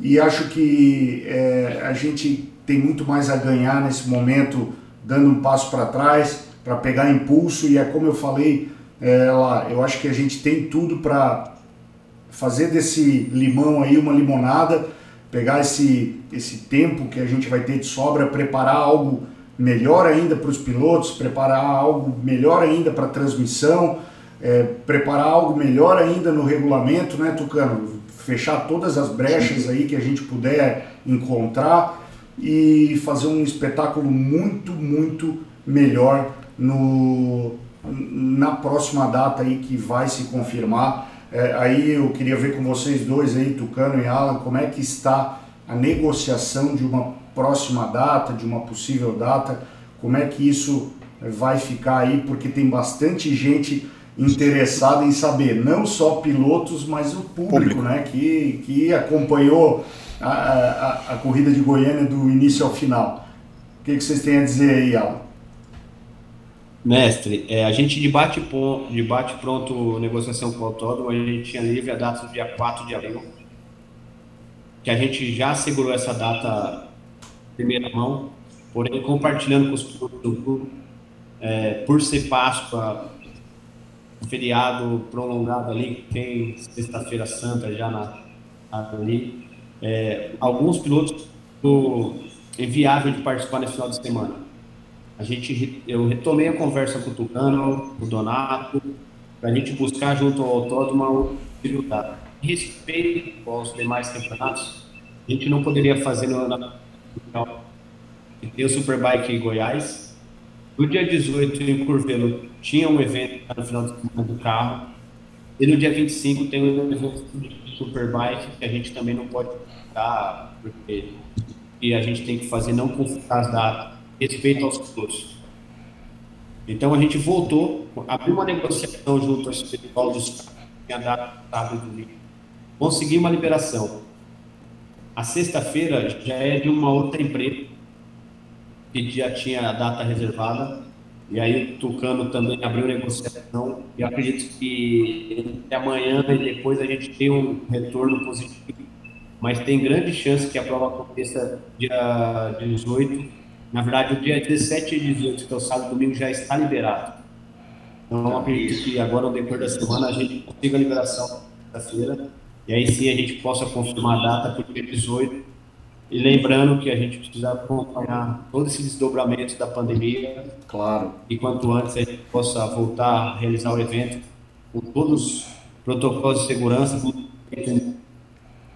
Eu queria só ratificar o que ele está falando aqui, até como médico, Mutex, uhum. independente da minha opinião pessoal ou não com relação a tudo isso, é que a decisão, Alan, foi acertadíssima, tá? É, uma pela situação atual de comoção geral e realmente um problema de saúde pública, e segundo, por zelo de imagem. Então, parabéns pela decisão, cara, foi, foi acertadíssima. Todos queríamos que isso estivesse acontecendo nessa semana, é. é mas a decisão foi acertadíssima. Legal. Deixa. Bom, eu, fui, eu fui um dos que relutei como mamute. É? Fala aí, Alan. Fala aí que depois eu, eu repito fui... a corneta. No, no início eu também relutei contra essa decisão de adiar, sabe? Queria fazer, queria fazer, mas realmente depois eu pude ver que era postergar como o Doc foi agora. E Legal. vamos trabalhar ainda melhor. Vamos lá. merece duas cornetadas porque o superchat foi da dona patroa, né, cara? Esse cara tá demais Tá, hoje, né? tá. Seguindo a risca. O quê? Você. Ah, a- apenas agradecer ao Alan por tudo que tem feito pelo esporte e pela oportunidade de nos deixar participar da R3 Cup, agora 2MT em 48 pilotos. E aí, Alan? Cara, eh, eu já É. tinha falado, eu já só, só para complementar aqui, eu já tinha falado e, em uma outra oportunidade que a R3 Cup ela é um projeto da Yamaha a nível mundial. São vários países que possuem a R3 Cup, mas em nenhum país ela tem o nível de organização O nosso e é o mais nível legal. de qualidade que a D78 Sports implementou junto com a Yamaha do Brasil. Alan, 48 pilotos usando 2MT, Alan. Cara, fantástico isso. 48 fechado e mais alguns aí chegando na D78 Cup. É, verdade. Que legal. Já bota o do, esse número aí. bota o comentário do Ale também. Aham. É, só para agradecer uma, uma coisa aqui que vai nesse pensamento de segurança na motovelocidade. Desde um, um simples volta no circuito lá, que é um track walk, pilotos conhecendo, e isso não tem custo nenhum, mas força de vontade e entender os pilotos acostumarem que é importante para ele, nessa visão da pista de a pé, dando uma volta, o que eu vejo muito importante de segurança o que a 2MT implantou, a gente pode fazer parte, é o Racing Service. Sim.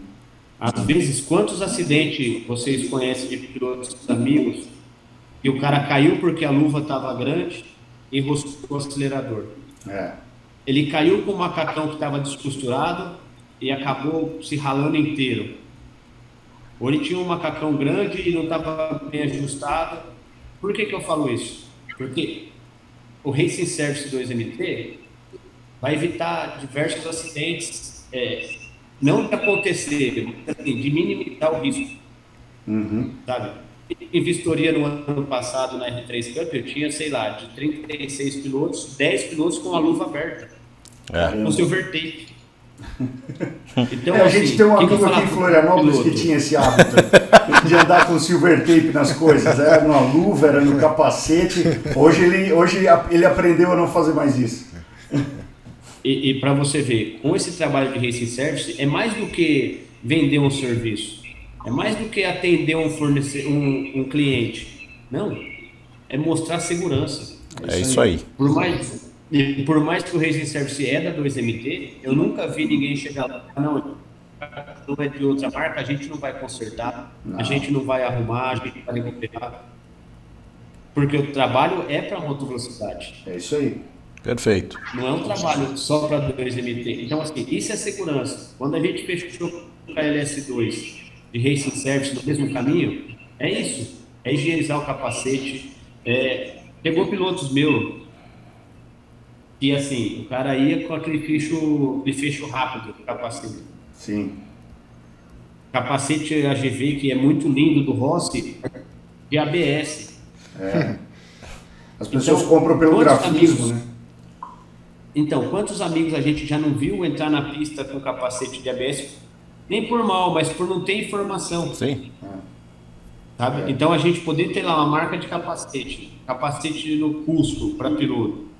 A 2MT, além de super preço, patrocina diversos pilotos e arruma e previne de macacões de se desentregar, desintegrar numa queda porque falta de uma costura e poder ter ajuda. Então, assim, isso tudo vem contando aos poucos para a segurança na moto velocidade. São pequenas atitudes que podem parecer extremamente comercial, mas tem um lado que está ajudando todos, sabe? É, Alan, é, uma das coisas mais legais, cara, que, que eu, eu e a Mari também já, já, já recebeu, é, é um pai do, do moleque desses chegar lá para nós e dizer assim, muito obrigado, o macacão de vocês ajudou a fazer o meu filho não se machucar no tombo que ele tomou. Legal. Então, cara, é, é, pais que chegaram e falaram assim, pô, até que enfim meu filho está usando um macacão que aguenta, porque ele caía bastante e cada vez tinha que comprar um macacão novo e tal, e o de você está aguentando, está tá, tá, tá protegendo, está fazendo seu papel. Cara, isso é, é, é, o melhor feedback que eu poderia ter. Assim. Então, obrigado, Alan Douglas, pela oportunidade de mostrar a qualidade do 2MT num nível tão alto como está sendo é, a R3 é, a R3 Cup aqui no Brasil. Tem um comentário aqui que eu preciso colocar porque esse cara esse cara é fantástico e é o Aleiras. Aproveitando a presença do Alan é, e agradecer. Foi muito legal participar da montagem da grade de transmissão da R3 Horas. Me senti privilegiado. A gente que conhece o Ale, cara, sabe o quanto ele se entrega, né? Sim, demais. Dele, quanto demais. ele bota coração, quanto ele bota energia. Porque, cara, fazer transmissão do jeito que ele faz, é, começando é de manhã cedo é. no warm-up e vai até a última corrida com a mesma energia, falando o nome de todos os pilotos, indo no box, conhecendo piloto a piloto. E eu vi que ele fez isso na R3 Horas, cara. Ele foi conhecer equipe por equipe e assim, Ale, pô, obrigado pelo teu comentário aí. Acho que o Alan concorda com a gente, tanto que é, o Alan é, chamou ele para fazer parte da grade lá em Goiânia. Foi, foi diferenciado, né? Foi legal a, a transmissão, né, Alan? A transmissão foi maravilhosa. Eu acho que grande parte do sucesso que teve aí no YouTube foi graças ao Ale. É, tem muito mérito, realmente. No Superbike são corridas curtas, 20 minutos, acaba, dá tempo de tomar uma água. Ali foram quatro horas interruptas, bem dizer, sem, sem, um, sem um tempo de folga. Ele tirou de letra, foi muito bem.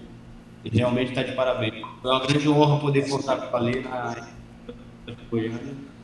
E quem sabe nas próximas a gente esteja com ele também. Legal, cara, legal. É, tem, Cara, tem mais alguns superchats aqui, eu vou precisar ler, cara, porque senão a galera vai me xingar. O Rafael Egídio Steffens. Fala pessoal, tudo bem? Sou um fã de BMW. Por que não vemos BMW participando e investindo em esportes a motor tipo MotoGP?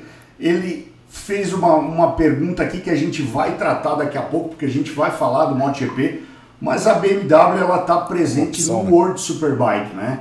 É opção comercial, a gente vê muitas marcas aí que optam por diferentes. Como a Kawasaki. É, é como é. a própria Kawasaki, né? Suzuki. E, e... Suzuki. Não é, mas daqui a pouco a gente vai falar um pouquinho mais sobre isso, Rafael. Obrigado pela pergunta.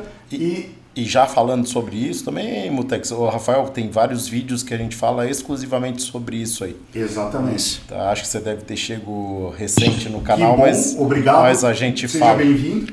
É, e, e, legal, mas depois a gente dá uma pincelada uma sobre isso. Pincelada. E o do Filipão, ó.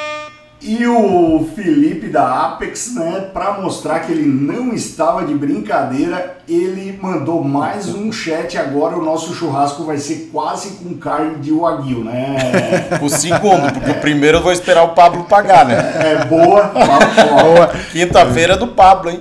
Ó, ele não ah, sabe ainda. Vocês são demais. Estamos aqui pelo esporte. O que estiver em nossas mãos para elevar o nível, estamos à disposição. Ainda estou esperando vocês em São Paulo para andar de MX. O cara quer botar nós na terra de qualquer jeito. É. Eu particularmente acho que motocross para mim não dá, velho. Para mim não dá. O Alan, obrigado Felipe. Vamos alinhar as coisas aí para a gente ter essa essa super produção da Apex Filmes também. Eu posso emitir uma opinião sobre isso? Claro. Uh, qualquer uh, coisa de sucesso relacionado a. E não é puxar saquismo, porque a gente não tem que puxar. Qualquer coisa de sucesso relacionada à moto velocidade, eu vejo a Apex envolvida é, no futuro. É verdade. Entendeu? Por causa da expertise que eles têm. Exato. E existe uma coisa, cara, que às vezes é fundamental para que o negócio dê certo, que é o tino. Entendeu? É. Então eu acho que ele tem esse tem. tino. É. Entende? A visão dele é diferente. Então acho que vai dar certo aí. É, pessoal, com relação a, a, a, R3 horas de Curvelo, eu acho que a gente mais ou menos matou o assunto. Tucano, é, quero, quero te agradecer imensamente aí pela tua, pela tua presença, quero te pedir desculpas pela confusão que eu fiz lá no início, achando que tu era da moto velocidade, e confesso que lá no teu Instagram eu até achei estranho, eu falei, cara, o cara tá com uma moto de enduro aqui na, na foto do Instagram dele, por que, que ele não, não, não bota uma moto, uma moto da época da moto velocidade? Será que ele é, desgostou? Mas não, fiz confusão. Mas mesmo assim, Tucano, muito obrigado pela sua presença, suas, é, suas palavras é, é, finais aí a respeito do tema, porque depois nós ainda vamos falar sobre os testes do MotoGP. Fala, Tucano, que tu está na tela. Bom, muito obrigado a todos, né? É, quero salientar que nossa gestão, parceria com as federações locais, ela visa um caminho baseado no WSPK.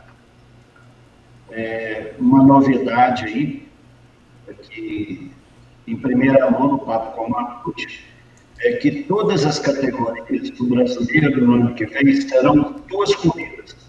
Olha, uma olha corrida no sábado e uma corrida no domingo, seguindo realmente o caminho para a WSPK que é o caminho mais natural para o piloto brasileiro. Tá?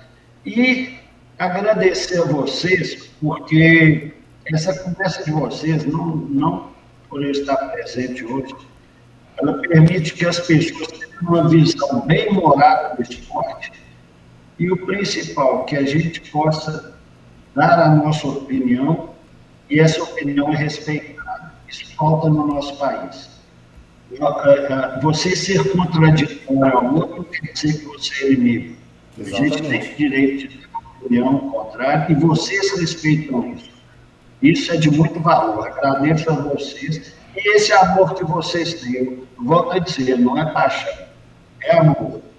Porque ter todo um trabalho, um cuidado, um esmero no, no programa, sim, ganhar com isso, sem faturar pesado com isso, é só quem ama mesmo. É verdade. Ainda mais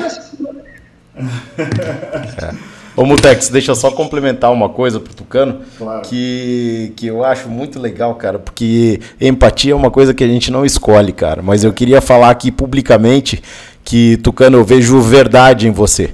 É. Entende? O, o, o, pouco tempo que a gente conversou lá na, na torre de Goiânia, que eu fui lá bater um papo com ele, mas bravo, bravo. não, não foi bravo não, cara, mas cara, ele me quebrou na emenda, sabe, cara?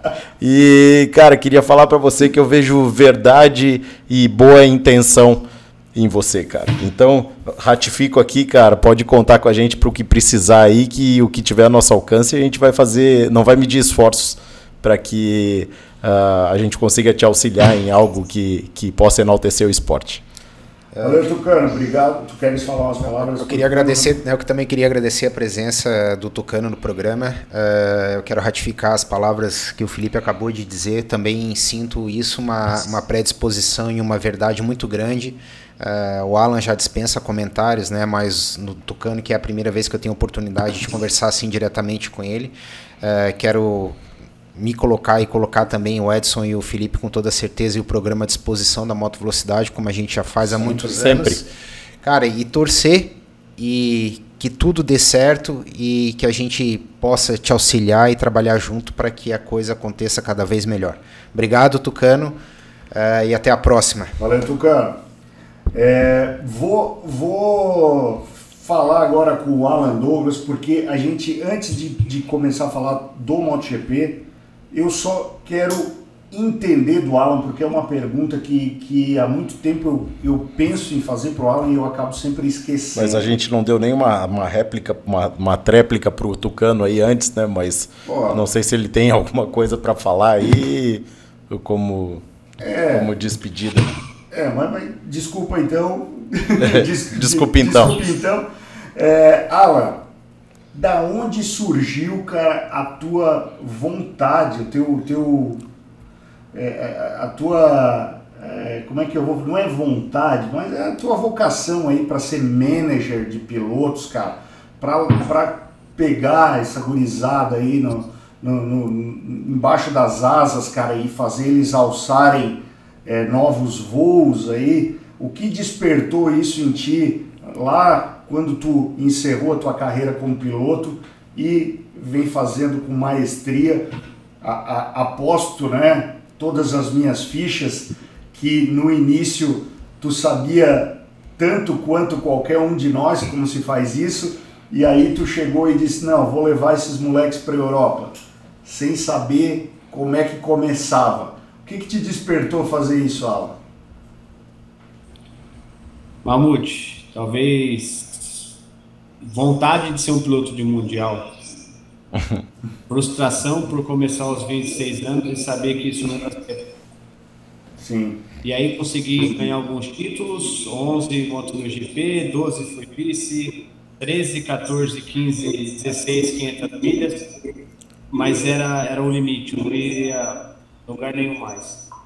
No último ano de Moto 1000 GP, a gente via chegar o meio com, com todo o talento é, e às vezes tem oportunidade de, de, de poder avançar por mais anos, que é um esporte muito caro. E ali eu tinha acabado de conseguir patrocinar algumas marcas, são parceira minha até hoje, como o PlayStation, a parceiro de longa. E assim, eu estava decidido a parar de correr. Se eu, se eu parasse, eu entregaria meus patrocínios e ia, sei lá, curtir qualquer outro esporte. E o Meiko e o Tom estavam voltando para o Japão com a família. E um belo dia o Pitico me ligou. Falou: Meu, você vai parar de correr é, o Cássio está indo embora com os meninos do Japão. Por que a gente não monta uma equipe, dá uma oportunidade para vocês? Aí foi onde que estralou. Uhum. Falei, Fico, mas vai para o Mundial com esses moleques então. Não, tá doido? Não é assim, vamos fazer um ano. Pitico sendo pitico. Pitico, não dá ideia para doido, sabe? Não dá ideia para doido. E, e, foi onde tudo começou. Pior que é bem assim, né, cara? É. Então, começou com o Meikon e Tom. Ah, inclusive hoje é aniversário do Meikon Kawakami. Olha é, só, Meikon. Parabéns, já. Parabéns, já. Parabéns para ele lá. A turma que estiver aí acompanhando, manda um parabéns no Instagram lá, que ele é todo tipo, vai, vai morrer de vergonha. Lá. Vai lá no Instagram do Meikon lá e manda os parabéns aí, raça. Isso, boa. Então começou tudo com eles. E como falou, eu conhecia zero Mamute não sabia falar nenhuma língua, até hoje não sei direito nem falar português, mas a gente já, já alguma coisa. Então, assim, a primeira viagem foi uma seletiva da Hoops Cup em 2015, se não me falha a memória, 2014, se não me falha a memória. Saímos daqui 40 graus, bermuda, camiseta, para ir para a Espanha. Chegamos lá, tava menos 3. Né? Era inverno. Imagina que a gente despachou as bagagens, ninguém tinha blusa, ninguém tinha calça. Paramos em Madrid, três horas de conexão, morrendo de frio. A hora que a gente chegou em Granada, uma cidade, sei lá, muito pequena, a polícia estava toda esperando eu bem. Um japonês de 14 anos, eu, paranaense com cara de sei lá da onde, Resumindo, ficamos lá por mais de duas horas sendo interrogado e ninguém falava nada, eles não entendiam o que eu falava, também que só sabia falar japonês, não sabia falar nada também.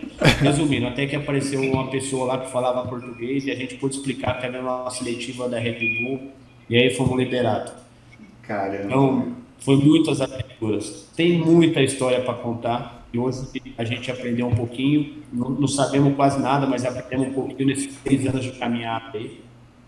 Então, é um prazer, um projeto muito curto, muito novo, um embrião ainda, mas a gente tipo, tem 2016 pilotos no paddock, quatro na né, Cup Europa e dois no Mundial de Super A gente é bem feliz, sabe que tem muito a acontecer, sabe? Tem muito a acontecer. Claro. Então, só, só para contar um detalhe, que eu sei que já estou mas essa parceria com a CBN já rendeu uma grande a gente da D78 temos as motos da temporada 2000. e vamos ceder sem ganho, não é visando lucro, para que novos pilotos possam estrear no Campeonato Brasileiro. Olha só, essa, é, essa essa informação. Sensacional, hein? Parabéns, Alan. Parabéns, cara. e a CBM já abriu mão é, de inscrições e de alguns outros ganhos, porque a gente fazia uma coisa que eu acho que inédita no Brasil, eu não me lembro disso já ter, sido, ter acontecido. Nem eu. A gente- e a gente não está inventando e nem criando nada. A Dorna faz isso com as equipes mundial de MotoGP. Exatamente. Moto- Claro. A CBM junto à D78 vai aportar dinheiro nas equipes. Aí é Então, lindo. assim, hein? É, A gente vai entregar para as equipes principais que eles tenham um uniforme básico, um carpete, um padrão. A gente vai pagar um valor fixo toda etapa para essas equipes estarem lá e suportar os custos da R3 e da D78. Que legal. Então, assim, a gente vai realmente aportar dinheiro para que as equipes tenham a condição de estar lá. E o que a gente vai cobrar com isso? Padronização, segurança das motos, um trabalho bem feito. Por quê? Para profissionalizar o motociclismo no Brasil, é uma oportunidade. A gente precisa profissionalizar as equipes. É isso aí. Que legal. Mas numa outra oportunidade eu conto mais. Não, a gente, a gente vai, a gente vai trazer vocês aqui no estúdio, porque daí a gente vai conseguir Boa. passar um pouco mais da emoção, né, cara? Porque, cara, isso aí é. É, pô, emocionante projeto mesmo, Tex. cara. Emocionante. É, é, é emocionante. Tu pensa, cara. É. É, Alan, eu, eu recebo, eu falei isso em várias oportunidades, recebo muito, eu acho que o Pablo também, o Doc também, muito direct no Instagram, muito e-mail, muita ligação de pessoas pedindo como é que eu faço para entrar na moto velocidade, pô, eu, eu tenho vontade, eu sou um cara que é, não tenho tanta condição, mas já fiz meus treinos, já fiz meus track days, gostaria de, de participar e não consigo. Pô, vai ter oportunidade meio logo talvez de entrar numa seletiva, numa equipe dessas, né? Que vocês vão estar selecionando e pô, facilitar a vida do, de, de pilotos aí que podem vir a, a despontar aí mais à frente. Alan, a gente vai falar agora um pouco sobre é, o MotoGP. Eu quero agradecer a tua presença. Quero que tu faça suas considerações finais aqui para que a gente é, é, siga falando aqui dos, do- dos testes lá de, de, se- de- do Qatar. E aí tu, tu fala aí suas considerações finais porque a gente vai tocar o barco. Ô Mamute, só quero Ah, só 30, um pouquinho. uns 30 segundinhos rap- Claro. rapidinho antes que o, que o Alan faça as considerações finais. Alan, muito me orgulha disso que você faz pela moto velocidade e eu sempre que tenho oportunidade falo nesse programa que eu sou teu fã pela pessoa que você é e por tudo que você está fazendo, cara. Eh, a gente eu falo a gente, eu, o Edson e você também, o Doc tá num- nesse processo aí mais recentemente. A gente passou muita dificuldade e passa, como muito bem você referendou aqui no início do programa, com esse esporte. Então, cara, eu fico até emocionado. Vejo ali também o Edson aqui que, que praticamente encheu os olhos d'água. O Felipe também aqui tá, tá super feliz com essa tua iniciativa. Cara, meus parabéns e mais uma vez eu referendo. Você pode contar conosco, porque você já sabe disso, né? Mas por que deve é. Cara, eu pensei que eu não ia escutar isso no Brasil um dia, mas, cara, meus parabéns. Você é, você é o cara, velho. Um abração, Alan. Obrigado, tá? Alan, suas considerações, Alan.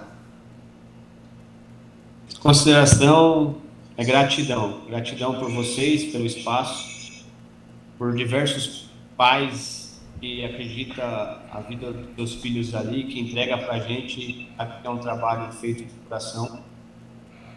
E é isso. Gratidão, patrocinadores, Marra Playstation, há muitos anos comigo, acredita nas minhas loucuras, mas pode ter certeza que enquanto a gente para lutar por um mundo melhor. Beleza então, meu amigo. É, o Alan, também 30 segundos, Mutex. Muito obrigado pela tua participação, cara. Tá? É, as minhas palavras são as do Pablo, entende? Não teve ninguém aqui dessa mesa que não se emocionou com isso daí. Entende? Quando a gente visualiza é, a evolução do esporte é, aí no futuro próximo, cara, a gente não vê nada diferente disso que você falou. Entende? Alguém que acredite, alguém que faça, é, que não meça esforços para que o esporte aconteça. Eu quero muito me tornar algo muito parecido com você, cara. É isso aí. Beleza, tamo então? junto, tamo junto. Beleza, então, meu amigo. Obrigado novamente aí por sua participação aqui no programa. As portas aqui estão abertas. É, venha fazer um, um, um camp aí com os, com os teus pupilos aqui para a região de Florianópolis. A gente vai, vai é, ser os melhores anfitriões possíveis. Com certeza. Né? certeza. E vai ser uma honra andar com essa molecada aí é, nos cartódromos aqui da, da região. Beleza, meu amigo? Muito obrigado, foi uma honra, um prazer estar aqui com vocês. Grande Valeu, abraço. junto. Até mais. Tchau, Valeu. tchau. Tchau, tchau. Rapaziada, que moral que esses caras nos dão Hoje. estando Senhora. participando com a gente, não? É, legal demais, Cara, cara. eu, eu, eu, fico, eu fico de cara, assim, ó, porque esses caras aí, velho, eles estão determinando o rumo da motovelocidade brasileira. Tá. A E eu- gente, talvez, daqui 10 anos, tá, vai, ou menos, vai estar vendo Colhendo, brasileiros colhendo os lá frutos disso. É isso aí. Exatamente. Mas, mas se você sente isso, Mutex, e tu, Pablito, pensa eu, cara, que tô nesse ano meio a, a um pelo, velho, entende? E, e, cara, eu, eu fico meio bobo às vezes de conversar com essa galera, né, cara? É, a tal da síndrome do impostor, né, Mutex, que a gente É, conhece exato, tanto. exato, às exato. vezes, por mais que você eh, tenha conhecimento, às vezes, um pouco maior pelo convívio, entende? É, faz com que talvez a gente se sinta meio. é, uma Parece- barreira, né? Como é que é? Uma barreira é muito conversar com essa galera. Eu, quando eu- outro dia, quando eu vi o Alan me ligando assim, eu falei, cara, é, li- errou o número, né, velho? Errou o número, cara. E, e, porra, pensa, eu me sinto, eu fico bobo, cara. Essa, essa é a frase, cara, de, de poder estar nesse meio aí, batendo papo dessa forma, cara, de um negócio que eu sempre fui apaixonado. É que- é, pode falar, Mutex. Não, eu só ia complementar, cara, que é, é, a história, né, da, da forma como ele conta pra gente, de, de, de como ele começou também a, a, a fazer a transição piloto, Sim. manager, é um negócio interessante, né, Muito. cara? E é aquela história, pô, pra tu começar alguma coisa na tua vida, cara, basta tu dar um passo, velho. Claro. Exato. Né? Claro. Basta tu dar o passo, pega e faz, velho. Tu tem um plano legal na cabeça, o máximo que vai acontecer é dar errado. É isso, é isso. E aí É a gente isso. recomeça, é isso, cara. É isso. Né? E aí a É gente isso. recomeça. Então, É isso. É isso. Sucesso é feito de 99% de fracasso. É isso, É aí. né? E a- assim o que acontece, sabe o que, que é? O cara fica aqui, ó, sentado do jeito que eu tô, É. falando de você, falando de você, falando de mim. Ah, se fosse eu, eu faria diferente. Se, se eu fosse.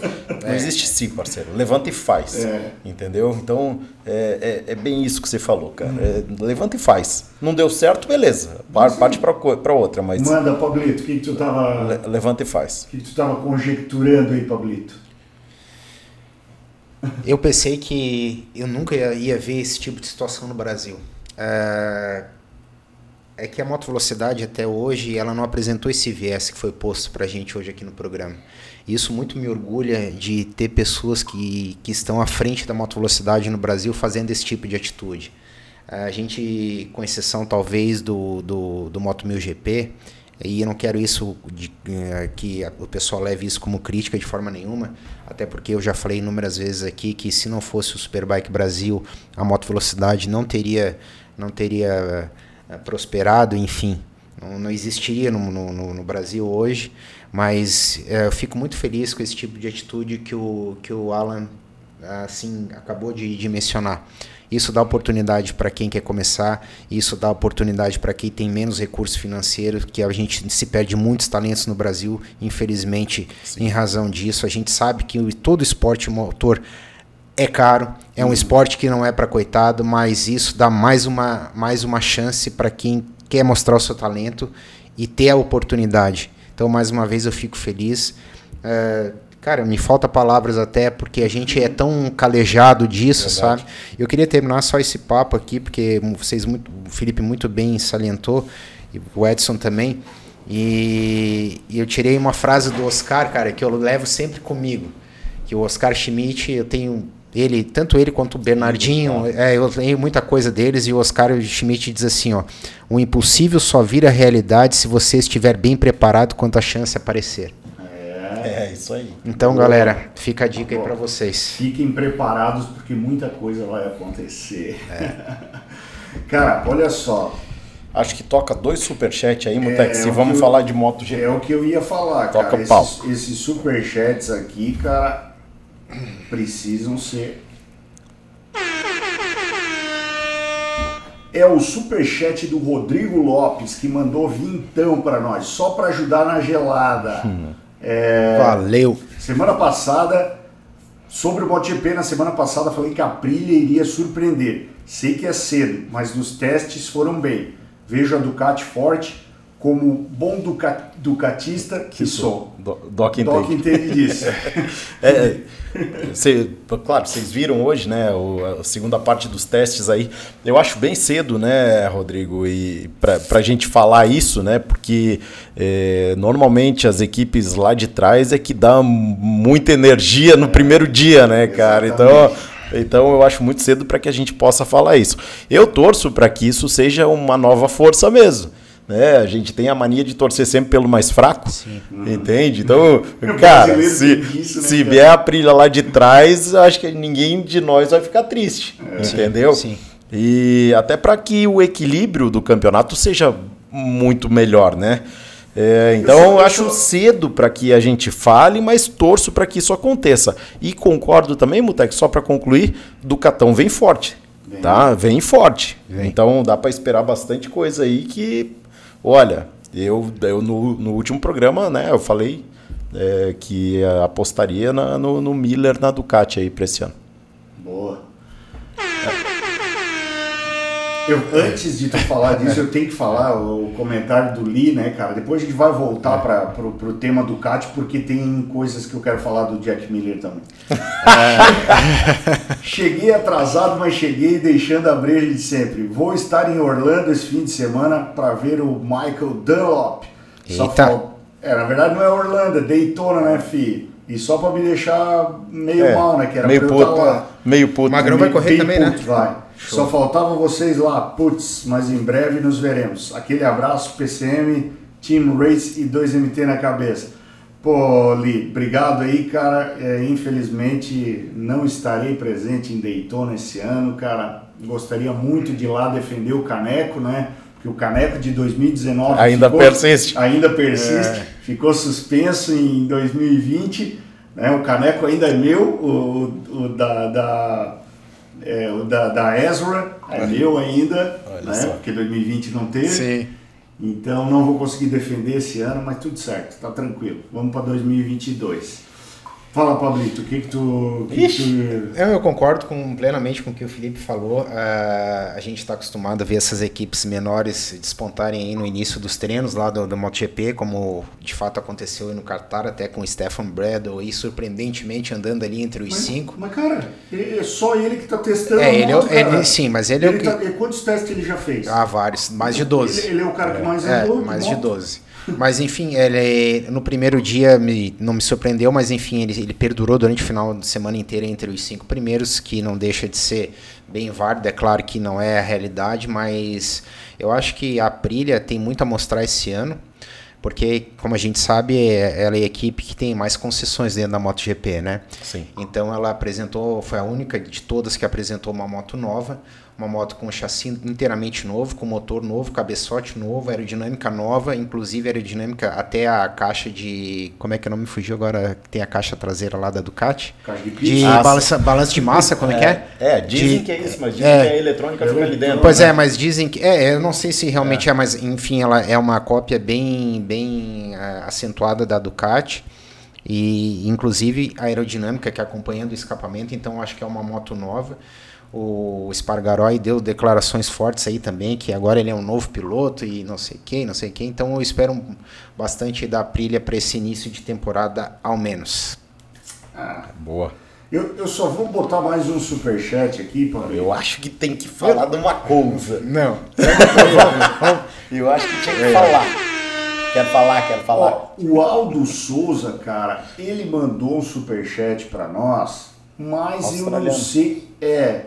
Eu, eu, é, é o dólar australiano, australiano né? mas ele não não mandou, mandou mensagem pergunta. nenhuma. Mandou embaixo. Ó. Tipo eu. Esse mandou. ano eu vou torcer pro Miller, como tô morando na Austrália é. e por ser um cara gente boa demais. Ah, tá aqui. Please, Mamute, não não gore meu palpite. É, vamos fazer o Mamute não torcer pro Miller, viu, Aldo? É. Você, a gente é meio foda essa, essa história dele aí, né? Não, não vou Você sabe, né, galera? Tô, tô, chateado com o Miller. Vocês é, sabem. Você, vocês sabem que o Mamute tem o um gostinho um pouquinho apurado para piloto, o, né? Então... O, o, o Mamute odeia o Miller a partir de hoje também. Ai, cara, vocês são os dois corneteiros. Eu Vamos esqueci falar? de. Você vai falar? Você Doc, vai eu esqueci de falar, desculpa. Eu esqueci também de falar que a Aprilia também implementou o rolling shot. Na, que não tinha na moto. Sério? O é, controle de largada? O controle de largada é, também. Baixa, é, baixa a frente? Mas é, o nosso. Traseira, né? Sim, o nosso professor Pardal já sempre um passo à frente. Tu viu o que, que ele fez na, na Ducati agora? Não. Ela antes a Ducati baixava a traseira, sim. não, agora ela baixa a dianteira e a traseira. Ah, é? É. Pô, pensa. cara.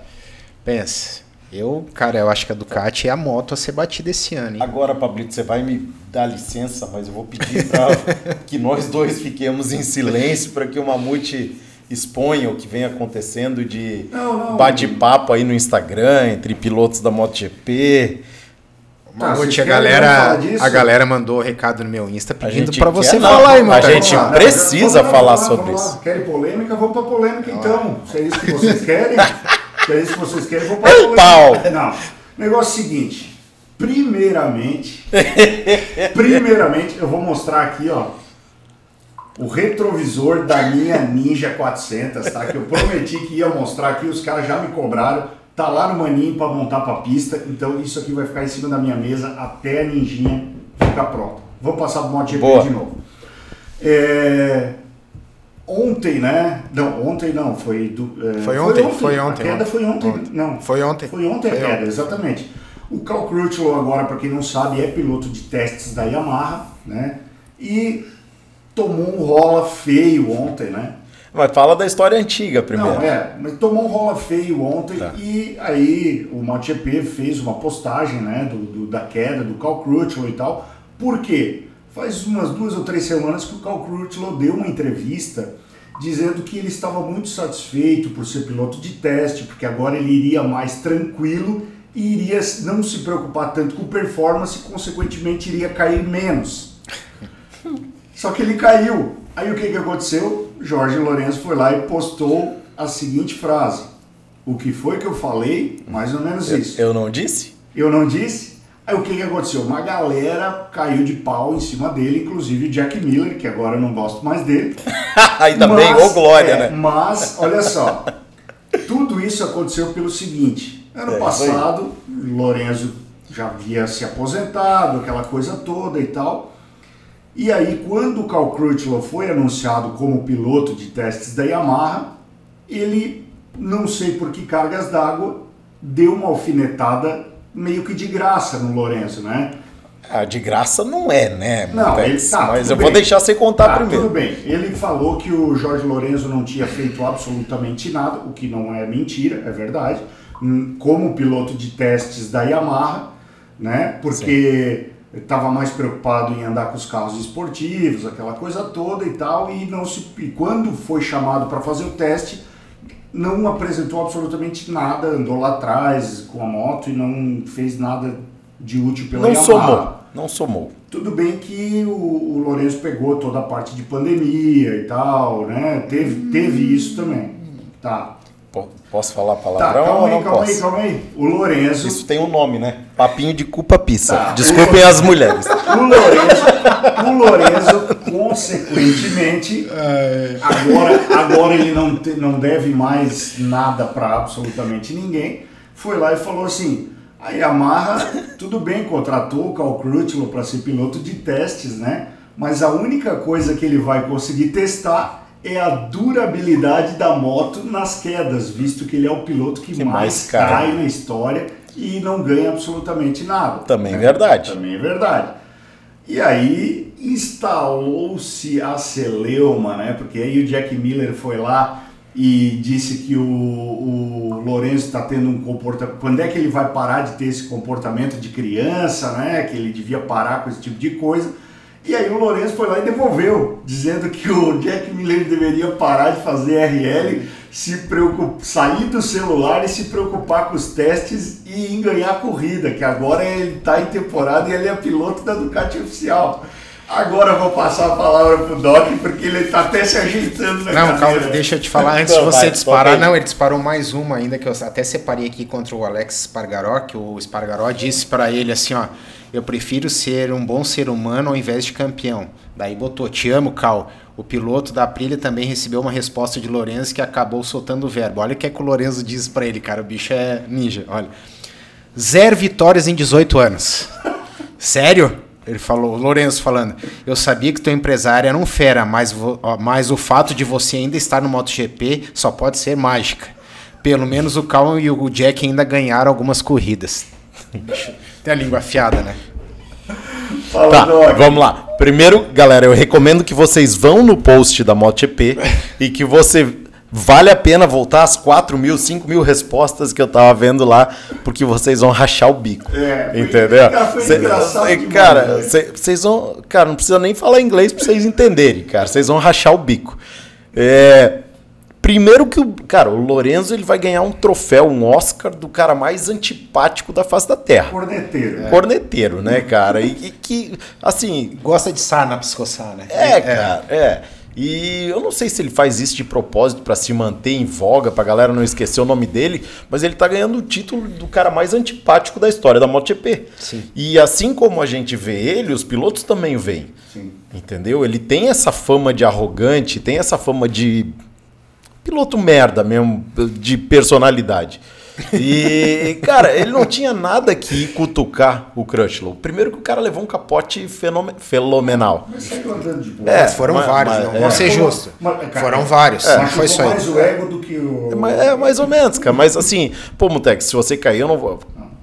Não vou lá te sacanear Instantaneamente, instantaneamente. Depois. Não, hoje, a gente, hoje a gente fala pra ele aquecer o pneu antes, né, Paulo? Sim. então, é- é- essa sacanagem, às vezes, cara, e também não sei a proximidade que eles têm. Né? E como já tem uma rusga, o cara acendeu uma chama e botou álcool ali. E pela quantidade de gente defendendo um e chutando o saco do Lorenzo lá, cara, é, a gente entende que a imagem que a gente tem dele, fora o Mamute, né, é, é a mesma. Né? Então, se você tem aquela imagem do, do, do cara dessa forma aí, e não é exclusivamente do lado de cá, é, provavelmente o cara é um bosta como pessoa, Mutex. Eu sinto muito, mas eu tenho que te falar, né, É, cara? cara, é, provavelmente ele é aquilo ali, cara. E, e, e, assim, não é legal, velho, você sair como campeão e ter essa imagem de pessoa merda, cara. Eu, eu, eu acho que é uma é uma coisa que estraga um pouco teu, tua imagem. Principalmente de um cara extremamente marqueteiro como ele é e que fica, assim, é, eu volto a dizer, né? O empresário dele é o cara mais foda da face da terra, porque ele fica chutando, jogando boato, né, pra, na, na mídia aí, pra ver se a galera morde a isca. Mas até agora ninguém mordeu e provavelmente não é pela qualificação dele como piloto, mas é como merda de pessoa que é. Ponto. Mas Fala, fala, da- fala. daí a César, que é de César, é, o Lorenzo, até hoje eu estava, antes de vir pro, pro, pro programa, estava vendo uma entrevista do, do Fausto e a, a R1 colhe os frutos do desenvolvimento da moto que ele fez da M1 até hoje. Inclusive, o que está se comentando é que não tem mais perspectiva de evolução dessa moto. Sim. Então, tanto o Rossi quanto o Morbidelli, porque o Vinhales nem conta, né? O Vinhales é um dia o pneu, outro dia o chassi, um dia o pneu, outro dia o chassi, parece marca de biscoito.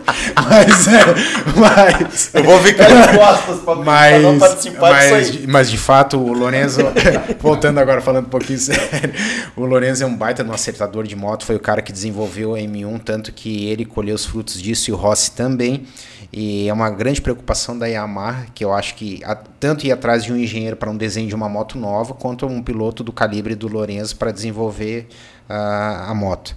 Então tá nesse dilema, e eu concordo com o Felipe, eu acho que ele procura, hum, sei lá, se cercar Sarna de. pra se coçar? É, sarna para se coçar ou se cercar de, de coisa que se faz des- desnecessário, na minha opinião, porque são portas que se fecham com esse tipo de relacionamento, de atitude que ele tem.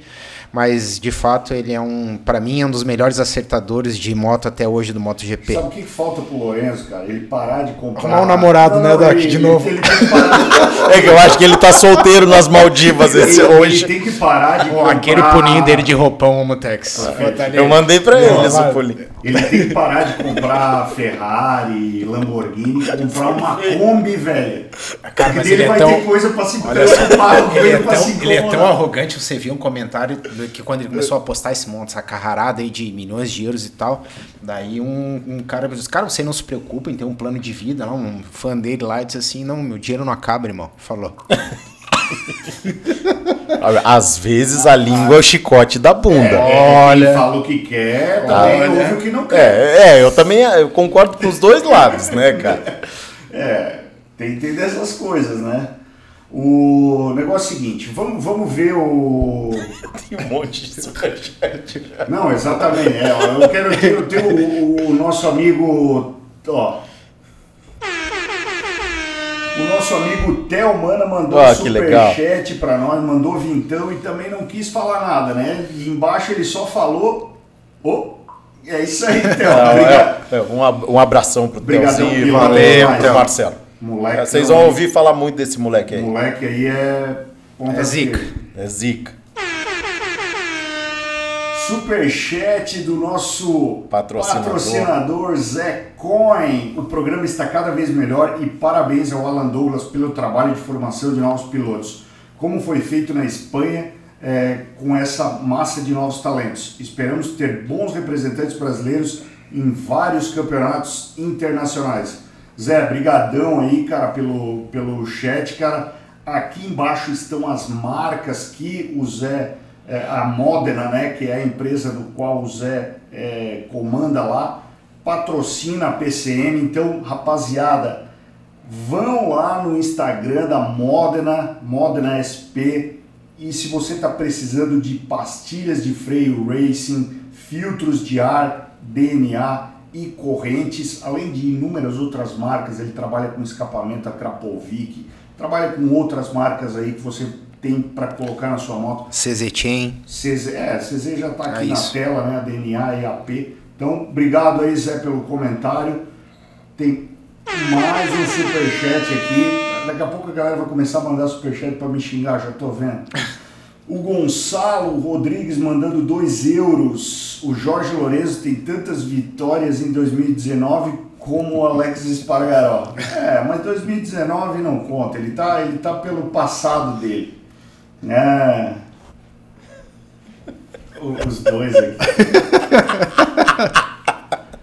Não, o Veríssimo ele falou uma coisa que é verdade, cara. Feliz Dia das Mulheres pra Mari e pro Lourenço. Mari mas mandou ó. mais um ó, superchat aqui. Dá pra expulsar o Doc do estúdio? O Lourenço é um querido, sem comentário. Show. Ô, galera, é um queridão olha, ele. Olha o boné que a Mari tá usando aqui nessa foto ao meu lado aqui, ó. 99 do Jorge Lourenço, né? Tomou Mari? o queridol dele. É. Vamos deixar que hoje é dia das Vou mulheres. ficar ela tem quieto, todos Mari, você não me é. expulsar. Ó, Tá, deixa, deixa eu fazer o seguinte, cara. Eu quero colocar na tela aqui a folha de Faltou um tempos. superchat De quem, pô? Do Gonçalo Rodrigues. Não, coloquei, pô. Ele Em falou, euro. ele desculpa. falou, ele falou. Em euro, coloquei. Vamos colocar aqui na tela. Põe na tela amarelo. Vamos, vamos colocar na tela aqui o, o- a classificação final, né? E aí a gente vai, vai dar uma, uma debatida rapidamente. Eu vou ler aqui em ordem decrescente. Primeiro, Fábio Quartararo com 153,940. Segundo, Jack Miller 154,017. Depois, Alex Espargaró, Franco Morbidelli, Stefan Bradle, Johan Zarco, Maverick Vinhales, Juan Mir, Francesco Banhaia, Alex Rins, Miguel Oliveira, Paul Espargaró, Takaaki Nakagami, Alex Marques. Yamaha Test 1 foi de quem, cara? Foi do, do Crutchlow. Foi do Crutchlow? Foi. Foi, né? Foi. É, Enea Bastianini, Lorenzo Salvadori, Luca Marini, jo... pô, Luca Marini, eu, eu achei que foi bem para ser o primeiro contato dele com a MotoGP já. É, vamos esperar um pouquinho Cara, mais, né? 1.6 de diferença. Esse é os combinados, né? do- Sim, é, é, combinado sim. no final de semana. É, Jorge Martin, pô, ele ficou na frente do Rossi, velho. Ficou na frente do É, mas. cara, Tá, tudo bem, mas é, o número que a galera quer ver. Tá. Valentino Rossi, Danilo Petrucci, Yamaha Test 2, que eu não sei quem é. Iker Lecuona, Brad Binder, Dani Pedrosa, Silvan Guintoli de Suzuki, Michele Pirro e Takuya Tatsuta. Yeah. E Que, depois quem é esse aí, Yamaha. Takuya Tatsuta é da Suzuki. Suzuki. Faz par- parceria com tinha outra Cara, lá e, ainda. é, é, primeiro, é por isso que me motiva a continuar correndo, né? Se possível, tu vê o Sivan Guitoli ali com quase a nossa idade, tá ali, ó, dando couro em alguns aí, ó. É, filho. Ah, mas Cara, é anda sensacional, muito, né? anda muito. E outra coisa, tu vê o 0,7 de diferença entre os 13 primeiros, né? Sim, demais, né, cara? É, é, cara, é, Demais. é absurdo. Demais. Mas assim, é, é- é importante falar, né, aquilo que o Doc havia comentado anteriormente. Nesses primeiros testes, né, eu acho que as grandes montadoras elas não despejam toda a sua, É. Não, É? Energia. não, não, energia. sua energia. Não. né? E ali, só mais uma coisa, Mutex, o ponto forte, olha a velocidade final das Ducati, cara. É um absurdo. Tá É um absurdo, velho. 10 por hora a diferença da Yamaha. Você viu, cara? É muita coisa. Porra, um absurdo, cara. É, Na verdade, o, Rossi está bem insatisfeito com a moto, Doc, em, em relação a isso. Tá, tá dizendo que a moto do Morbidelli. Não é que ele está dizendo, ele comentou, porque ambos são muito amigos, e ele disse que a 19 é infinitamente melhor que a modelo atual que ele está Estranho, usando, a né? 2021, Aham. porque foi atualizada sua eletrônica, sei lá, enfim, não, a Yamaha não fez as mudanças que ele pediu. Vamos ver o que, que vai dar. O Mutex só coloca o comentário do Telmana que ele mandou lá embaixo, ó. Ele mandou o superchat mandou, e o comentário foi lá embaixo. Posso ler? Deixa eu botar na tela, né? Merece, Entendi. né? cara? Merece, pô. Aqui. Deixa eu só tirar da tela aqui. Quer ler? Pode ler, cara. Ah, fala aí, Mamute, Doc e Pablo. Então, o Paul disse que a Honda gosta de andar estressada. Quanto mais ele abusa, mais rápido vira. Será que vai funcionar? Ah, e se der, sigam aqui meu canal no YouTube. Opa, Ah, seguiremos, aí, Theo. Vamos seguir o canal do Theo aí, Rafa. Seguiremos. É, pois é, cara, a impressão que a gente tem é isso aí, que é mulher de bandido, né? Que mulher, Gosta de mulher apanhar. malandro, é. da porrada anda, né, cara? Então, é, cara, eu não sei se isso é verdade ou não, Theo, mas é, talvez você tenha mais experiência do que eu para falar, né? Doc, Mas eu que te ela é uma moto completamente estranha. Ela é uma moto feita para o Marques andar. É, é, é, ela é. E o Marques é um cara que anda exigindo E tudo a todo momento do equipamento, né? É. E já que você falou o nome dele aí, Pablito, é, recuperação fantástica dele, tá? É, né? Fantástica. Postei a foto hoje lá. é, o, o cara vai voltar. Vai, né? vai vir, vai vir. Vai vir. Não sabemos quanto tempo, mas vai vir. Então, é, você viu tu leu lá que ele quer voltar com motos de menos cilindrada, de menor cilindrada, depois andar de mil em circuitos menores, mas estão fazendo prognóstico já que ele quer voltar para a primeira etapa do MotoGP. Sabe o que, que, é eu acho? Temeridade, na Sabe minha o que, que opinião. eu acho? Que isso jamais vai acontecer, Pablito. Marketing, tu acha? É marketing. Porque já fizeram merda pra caralho e está sendo criticado aí faz um ano. Sim. Eu acho, cara, na minha concepção, ninguém em sã consciência, seja Faria o isso. chefão da Honda, Sim. faria com que ele voltasse de forma ah, precoce novamente. Entendeu? Tá 100% recuperado, pede pro médico assinar, pede pro outro assinar, pede pro outro assinar e bota o moleque pra correr. É, aí, aí- Acho que ele não suporta outra porrada dessa daí. Aí a coisa, a coisa acontece. É. Eu, na minha opinião, no primeiro, a metade do. Eu acho que o Paul Espargaró esse ano, eu já falei isso aqui anteriormente, não é do meu top 5. Mas posso estar queimando a língua, né? Mas não fica no meu top 5 aí. Quem? O Paul Espargaró. pagar? Ah, não fica. Também acho Não difícil. fica, não fica. Também acho difícil ele, ele é, Desenrolar, né? desenrolar. A Suzukona ficou linda, né? Ficou, né? Tu achou, cara? Eu fiquei tão decepcionado. eu esperava uma achei. coisa nova, olha, cara. Olha ali o, Não, o é Rins linda, empinando ela, cara. Eu esperava uma. uma Nossa, Eu gostei, eu gostei da Tech 3, cara. É, linda, 3 linda, laranja, linda. cara, eu Eu achei... também, Linda. Eu, eu achei ela muito legal. Você viu o efeito dela andando à noite? Que coisa É, maravilhosa. Meu Deus, Ah. moto é. Dá uma olhada na tela aqui, Essa que é da essa oficial- aqui que é a é. que, que tá ao vivo. Ó. É. Linda, cara. Tech 3 tá Maravilhosa. matando a pau, né? Maravilhosa. Dani Pedrosa deu uma passeada, né? Foi, foi mais pra, pra passear e tal. É, Um cara extremamente bem quisto, diga-se de passagem na MotoGP. O Lorenzo é um cara mal quisto, o Dani Pedrosa é um cara bem quisto. Eu falei que não ia mais falar, né, Mari? o Quartararo mandou bem, né, cara? Na equipe nova e tal, se sentiu em casa, né? Ele O Alex bem aí tá nos forma. vendo lá do Canadá, viu? Ele disse que tá bem fora de Esse forma, registro. Tex, que tá ainda com as sequelas do Covid, que Quem? o Quartararo. Ah, é verdade. É, ele falou que tá bem fora de forma, que ele deu uma volta lançada, mas que consegue tirar muito bem, dá muito mais ainda dele próprio e da moto. E além disso, ele acabou de abrir mais uma página do livro das desculpas esfarrapadas. Boa, boa. Essa não tava ainda na... eu espero Sequela de Covid. Essa não andei não porque usar. tô com sequela de Covid. É, essa aí não, não tava na- no script. O né, cara, né, ele falar uma coisa dessa, o cara ficou em primeiro, né?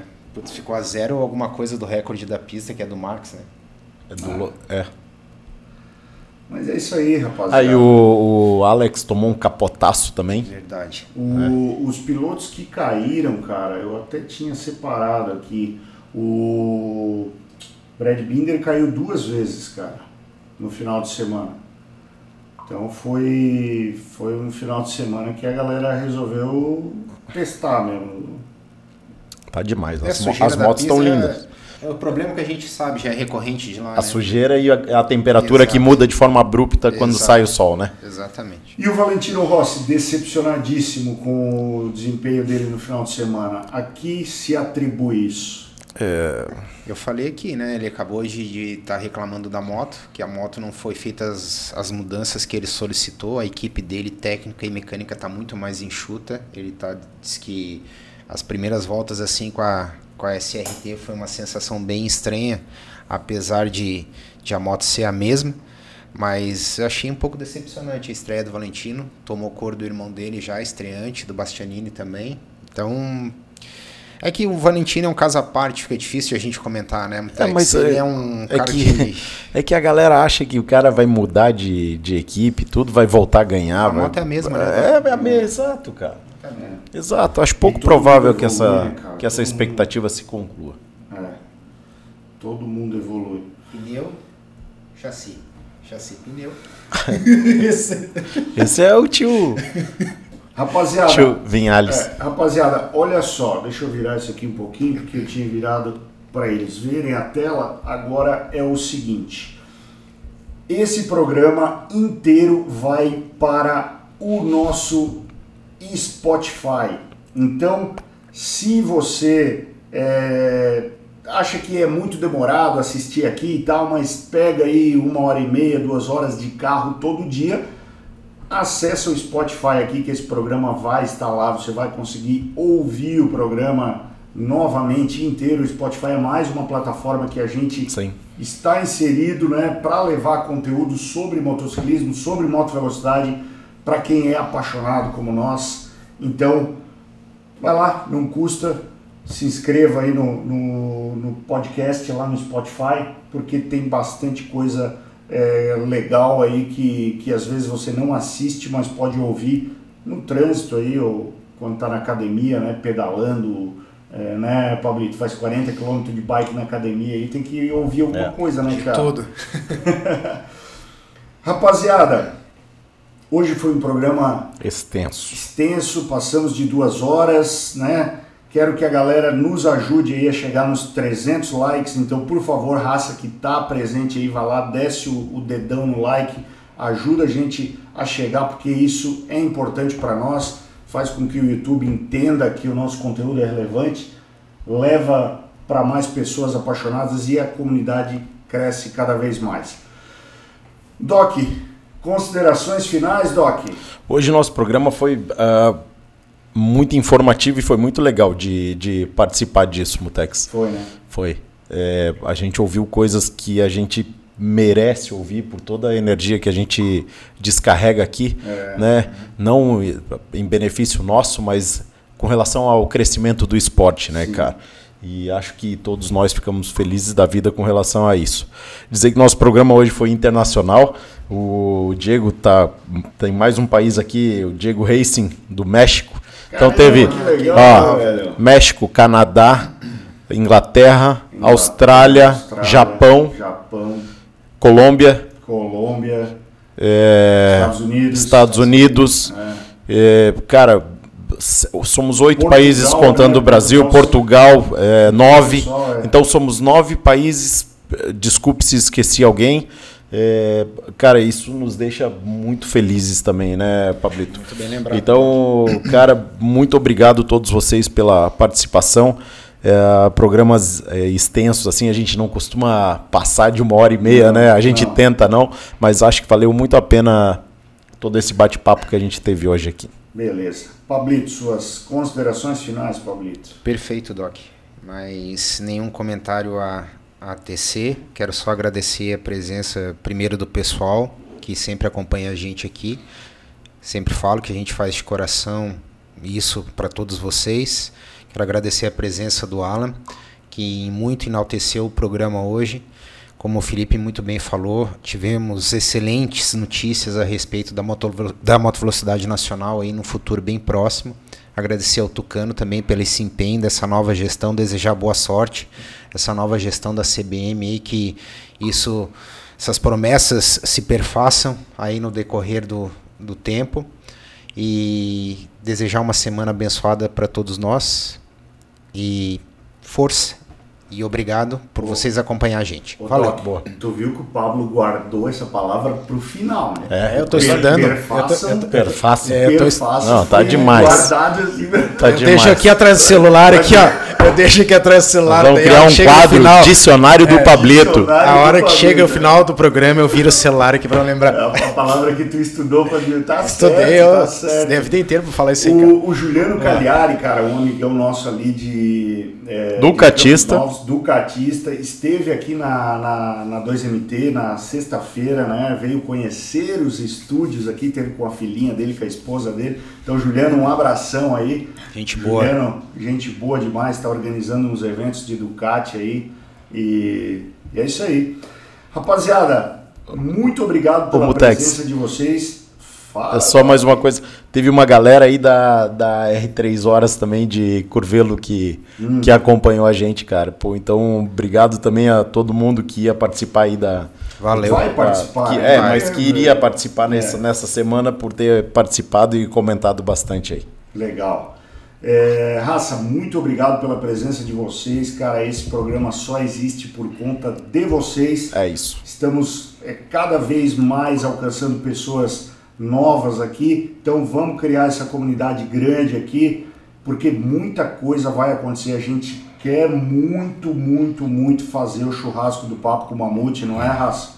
Isso aí. Sem E- dúvida. E a gente tá só esperando essa loucura passar, porque vai acontecer. É isso aí. Beleza, então, rapaziada, muito obrigado pela presença de vocês. Um grande abraço e Acelera! Valeu, galera. valeu!